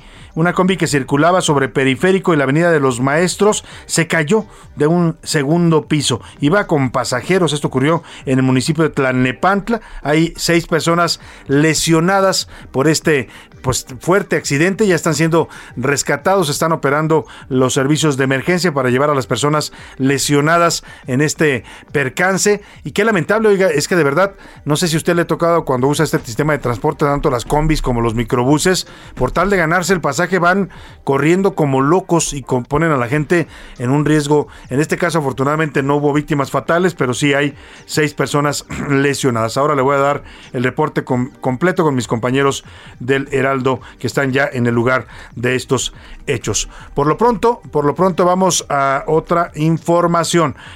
¿Se acuerda usted del famoso decretazo, este con el cual el gobierno del presidente López Obrador pretendía eh, reservar la información de todas las obras del gobierno federal, sobre todo de las más grandes, el aeropuerto Felipe Ángeles, del tren Maya, de la refinería Dos Bocas, que no pudiéramos preguntar los mexicanos nada, que no se nos pudiera informar ni cuánto costaron, ni cuánto se gastó, ni a quién se le dieron los contratos.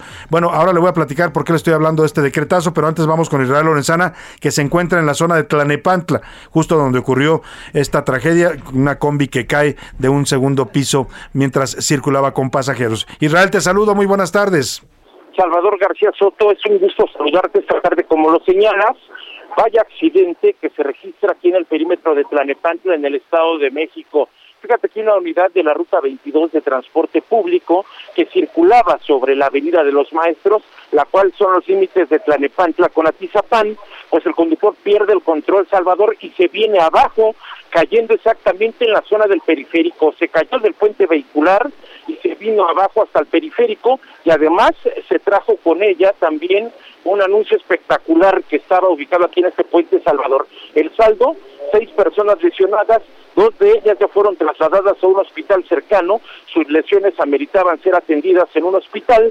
Y bueno, cuatro más están siendo valoradas por personal paramédicos de protección civil que han llegado hasta la zona del periférico y la avenida de los maestros. Está cerrada la circulación Salvador para nuestros amigos automovilistas que vienen de la zona de reforma, por supuesto, presidente Mazarik o Naucalpan, ya van a encontrar una larga, pero de verdad larga fila de vehículos, está totalmente impasable, los elementos policíacos están desviando los carros a los carriles laterales de periférico, así que hay muy pocas alternativas, una de ellas, la avenida Las Torres y Mario Colín, la cual aunque distante, pues es la única opción para quien va con dirección hacia la autopista México-Querétaro, hacia la vía José López Portillo, o más allá, hacia el municipio de Cuautitlán Izcalli, Salvador. Cerrada la circulación, continúan la- laborando los servicios de emergencia y esta camioneta de transporte público está todavía volcada, quedó prácticamente pues acostada en el techo de la unidad y bueno, pues los servicios de emergencia comienzan a llegar con grúas para intentar retirar el espectacular y la unidad de transporte público, Salvador. Israel, Pues es la información que te tengo. Te pregunto brevemente, ¿se sabe cuál es el estado de salud de, las, de los pasajeros lesionados?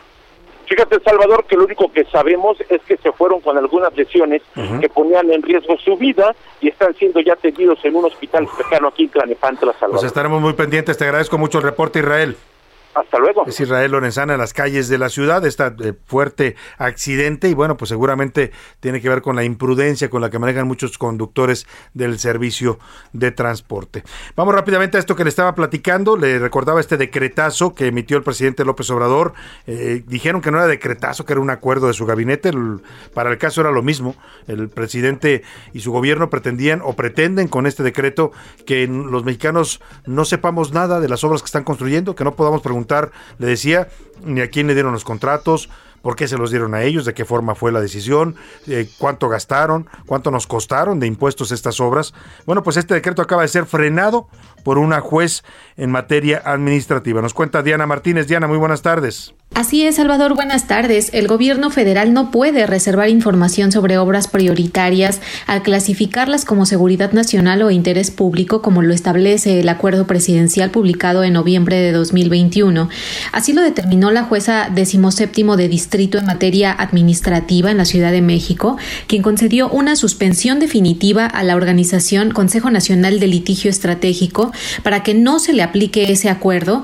Esto significa que si la asociación solicita vía transparencia la información relacionada con obras como el Aeropuerto Internacional Felipe Ángeles o el Tren Maya, esta no se le puede negar con el argumento de la seguridad nacional o el interés público señalados en ese acuerdo. Gerardo Carrasco, quien es miembro de esta organización que, que promovió el amparo, señaló en entrevista que si una autoridad no les da esa información, argumentando la, existencia de este acuerdo, se estaría violando la suspensión que concedió la jueza y posiblemente se estaría cometiendo un delito. Muy, muy bien, pues eh, importante la decisión de esta jueza, eh, que pone un freno a esta intención, pues de ocultarnos información de obras públicas a los mexicanos. Oiga, como si no se hicieran con, se llaman obras públicas porque se hacen con recursos públicos, recursos de los contribuyentes y tenemos derecho a saber cómo se gasta el dinero que pagamos al fisco.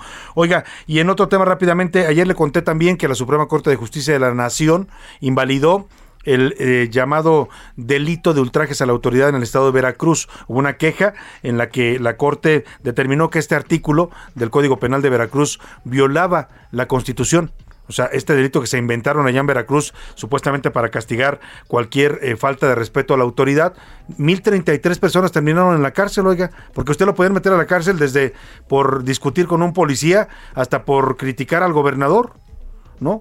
O gritarle algo en un evento público, ya era un ultraje a la autoridad. Bueno, este delito que claramente está desproporcionado, yo le decía ayer, el espíritu de la ley y de la Constitución es proteger a los ciudadanos, no proteger a las autoridades. Bueno, pues la Corte lo invalidó, pero aún así, en su soberbia, que parece infinita, el señor gobernador Cuitlagua García, pues dijo que como ya preveía que se lo fueran a invalidar en la Corte, ya tiene lista otra redacción y que va a insistir en este delito. Mira, el gobernador anda un poco confundido, porque él dice, lo que queremos es que no le falten el respeto a los policías. Eso está bien. Hay leyes ya que castigan el, el, eh, el ataque a una autoridad. Está tipificado ese delito en la ley. Pero este señor lo elevó de rango y lo volvió pues una especie de protección contra la autoridad, cuando los que debemos estar protegidos de la autoridad somos nosotros los ciudadanos. Juan David Castillo, cuéntanos de esta reacción un tanto soberbia del gobernador Cuitlagua García.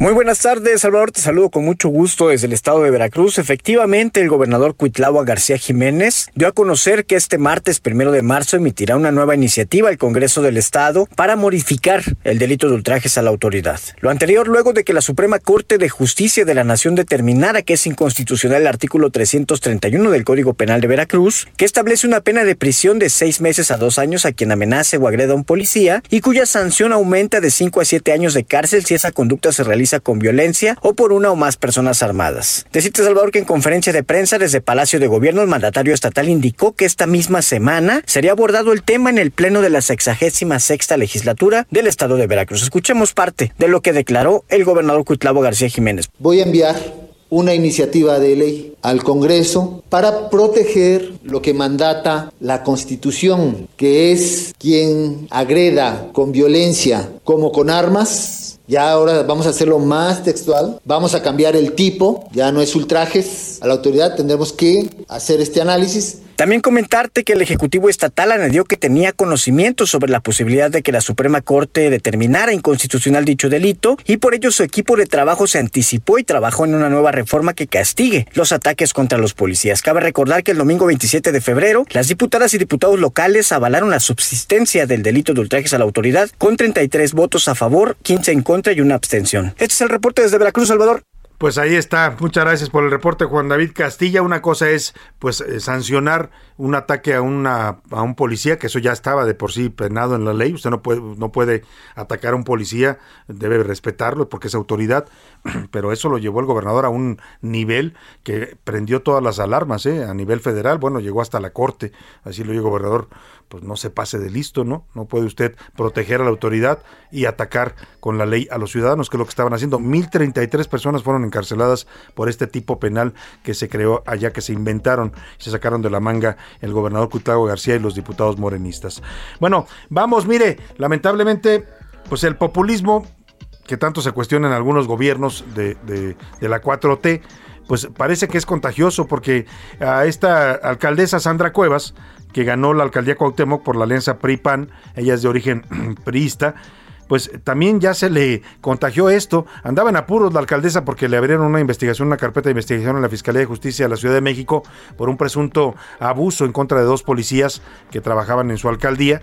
Y, y no sé si para quitarse ese tema, pues se le ocurrió pues aventar pelotas pelotas así, infladas de plástico, con billetes de 500 pesos pegados.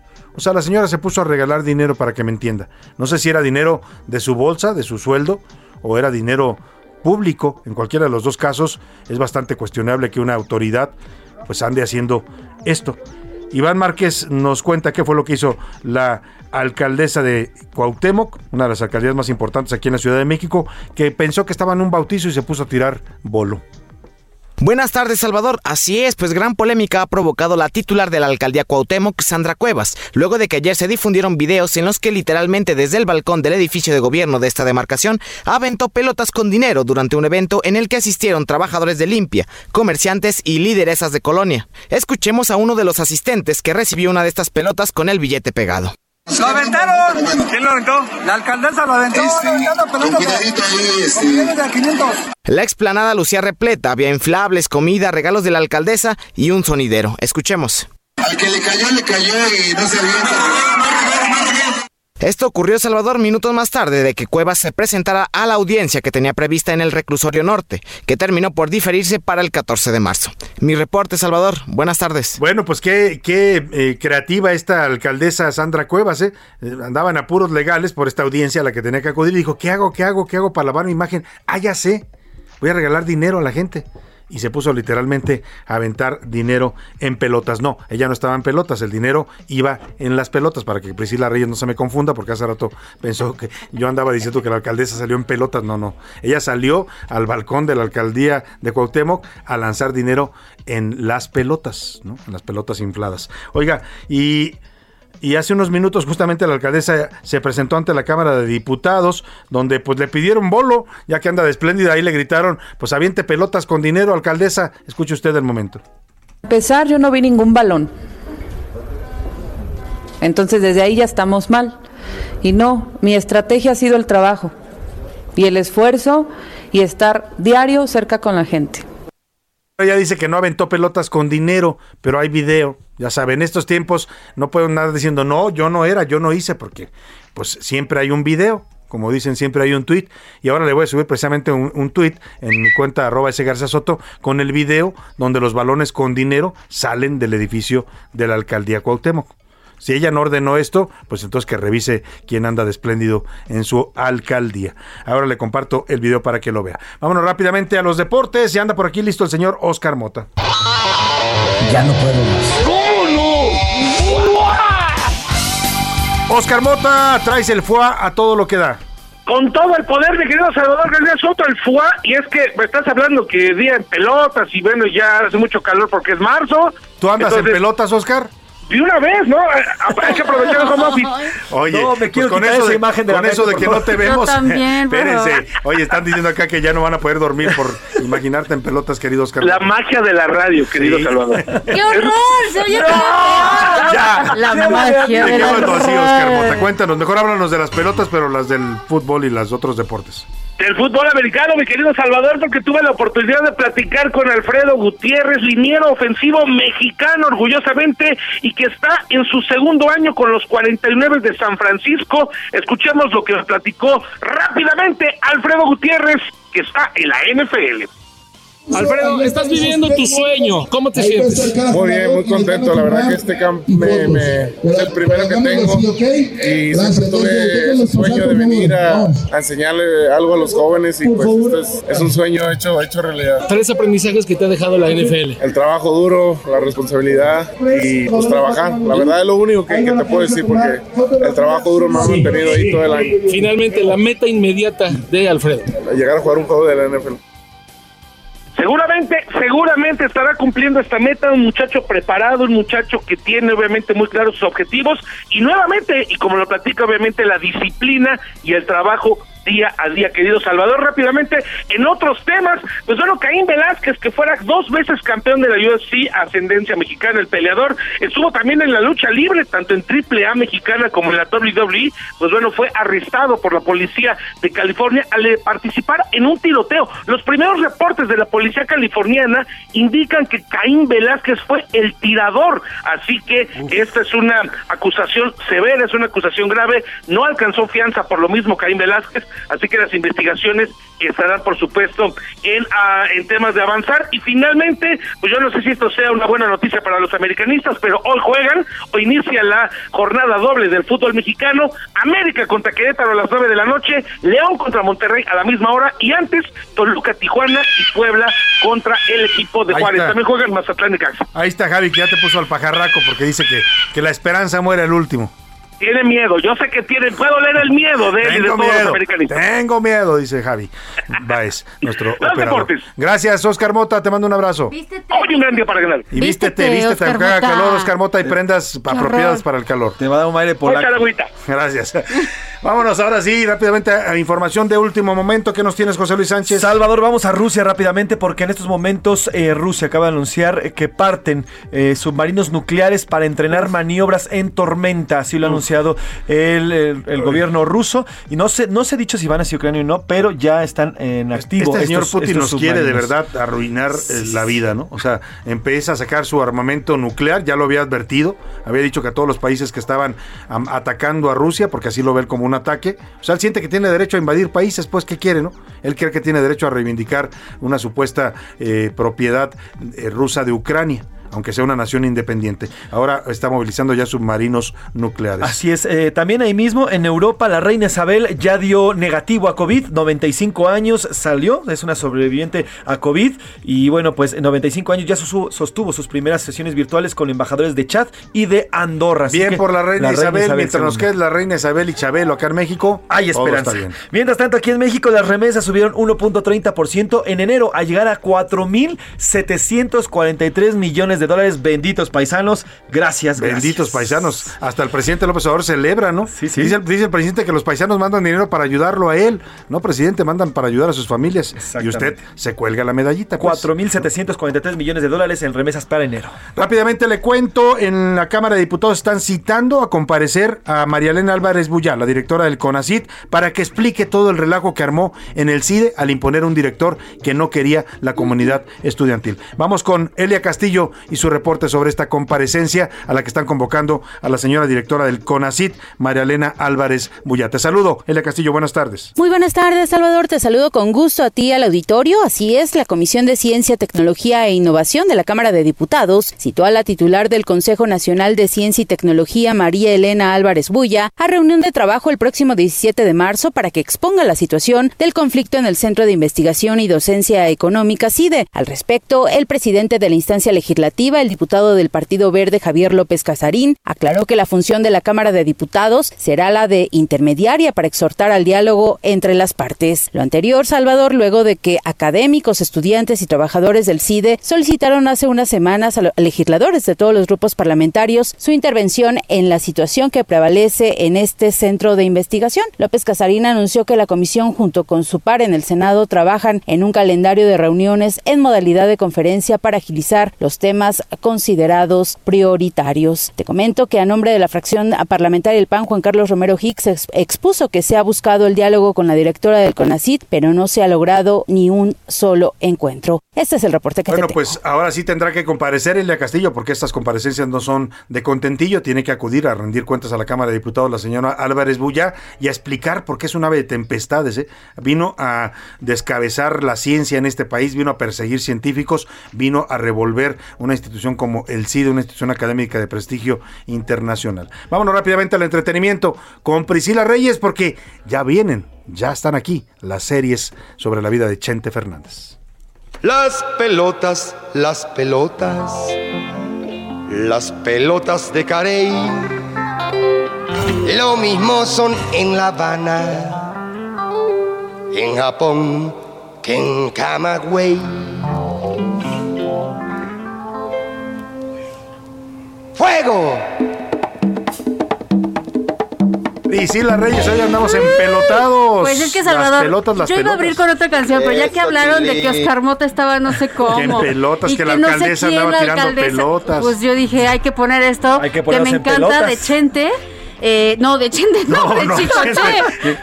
Ah, Ya caray. me hice pelotas, vea usted, de Chicoche, que se llaman Las Pelotas Las de Carey. pelotas, es las muy pelotas, qué chistosa buen esta comienzo canción. tiene, ¿no? Y tiene un comienzo tan rockerón. Sí. Ya no escucharon, pero tiene una guitarra ahí al inicio que dice usted, qué bárbaro. Bueno, oigan, qué buenas noticias hay ya sobre estas dos series que les voy a platicar para que no se confundan, porque andan muy confundidos. De pronto están diciendo que Jaime Camil va a salir en la serie de, ¿De Televisa. Televisa? No. No. a ver, vamos a hablar de dos Venga. series. Partamos así. Y aparte, aquí les voy a decir algo que me está llamando mucho la atención. Serie 1. Y lo digo en el orden en el que lo dieron a conocer. Sí. Netflix da a conocer que iba a ser una bioserie de Vicente Fernández que incluso empezaron desde 2019 a hacer. O sea, Vicente Fernández tenía conocimiento de esta serie. Ya él supo en vida. sí, pues. supo en vida, la familia también dio ¿Autorizó las entrevistas, la la autorizó, Ah, dio entrevistas. Como lo hicieron con Luis Miguel, igual Claro. Netflix se reunió con producción y con Vicente Fernández y contaron la historia. Y entonces el actor es Jaime Camil.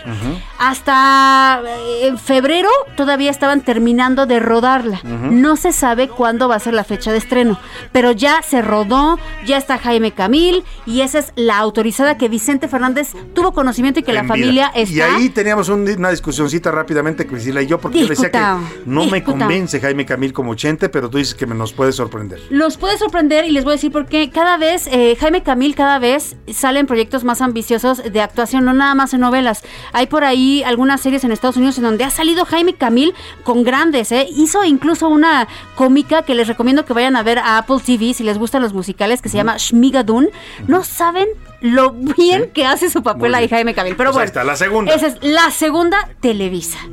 La de Televisa es la que ya se va a estrenar el 14 de marzo a las 8.30 de la noche en el canal de las Que estrellas. se llama El Último Rey. El último rey y ahí les va, bueno, primero les voy a decir, sale Pablo Montero, ya está más que confirmado, ya se filtraron las fotografías, Las imágenes, ya- ya hay promocionales Sí, en- en el productor es Juan Osorio, eh, salen los trailers que tú estás diciendo y bueno, ¿Qué es lo controversial de esto? Y esto me llama mucho la atención. Cuando Netflix debe de presentarte lo que es prohibido, eh, no, va a ser Televisa quien va a presentar una bioserie de la cual la familia no está de acuerdo, ha amenazado con demandar. ¿Por qué? Porque se basa en el libro del último rey, la, la biografía no autorizada que escribió Olga Warnat. Uf, uf, y recontra uf. Además, Televisa tiene de mucho material sobre la carrera de Vicente Sí, Fernández, pero porque ¿cómo, ahí, cómo ahí crees, se volvió unido. ¿Cómo crees tú que es Televisa la que decidió hacer la Pues no sí. autorizada? Pues Uf, interesante. Me despido de usted, gracias, que pase una excelente tarde, provecho, lo dejo con Chente y regresamos aquí mañana a la una. Por hoy termina A la Una con Salvador García Soto.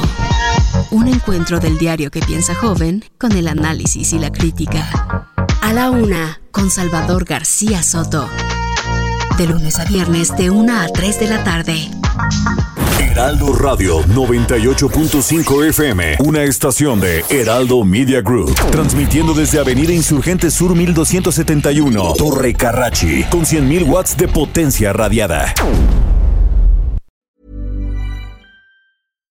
Support comes from ServiceNow, the AI platform for business transformation. You've heard the hype around AI. The truth is, AI is only as powerful as the platform it's built into. ServiceNow is the platform that puts AI to work for people across your business, removing friction and frustration for your employees, supercharging productivity for your developers, providing intelligent tools for your service agents to make customers happier, all built into a single platform you can use right now. That's why the world works with ServiceNow. Visit servicenow.com/ai for people to learn more.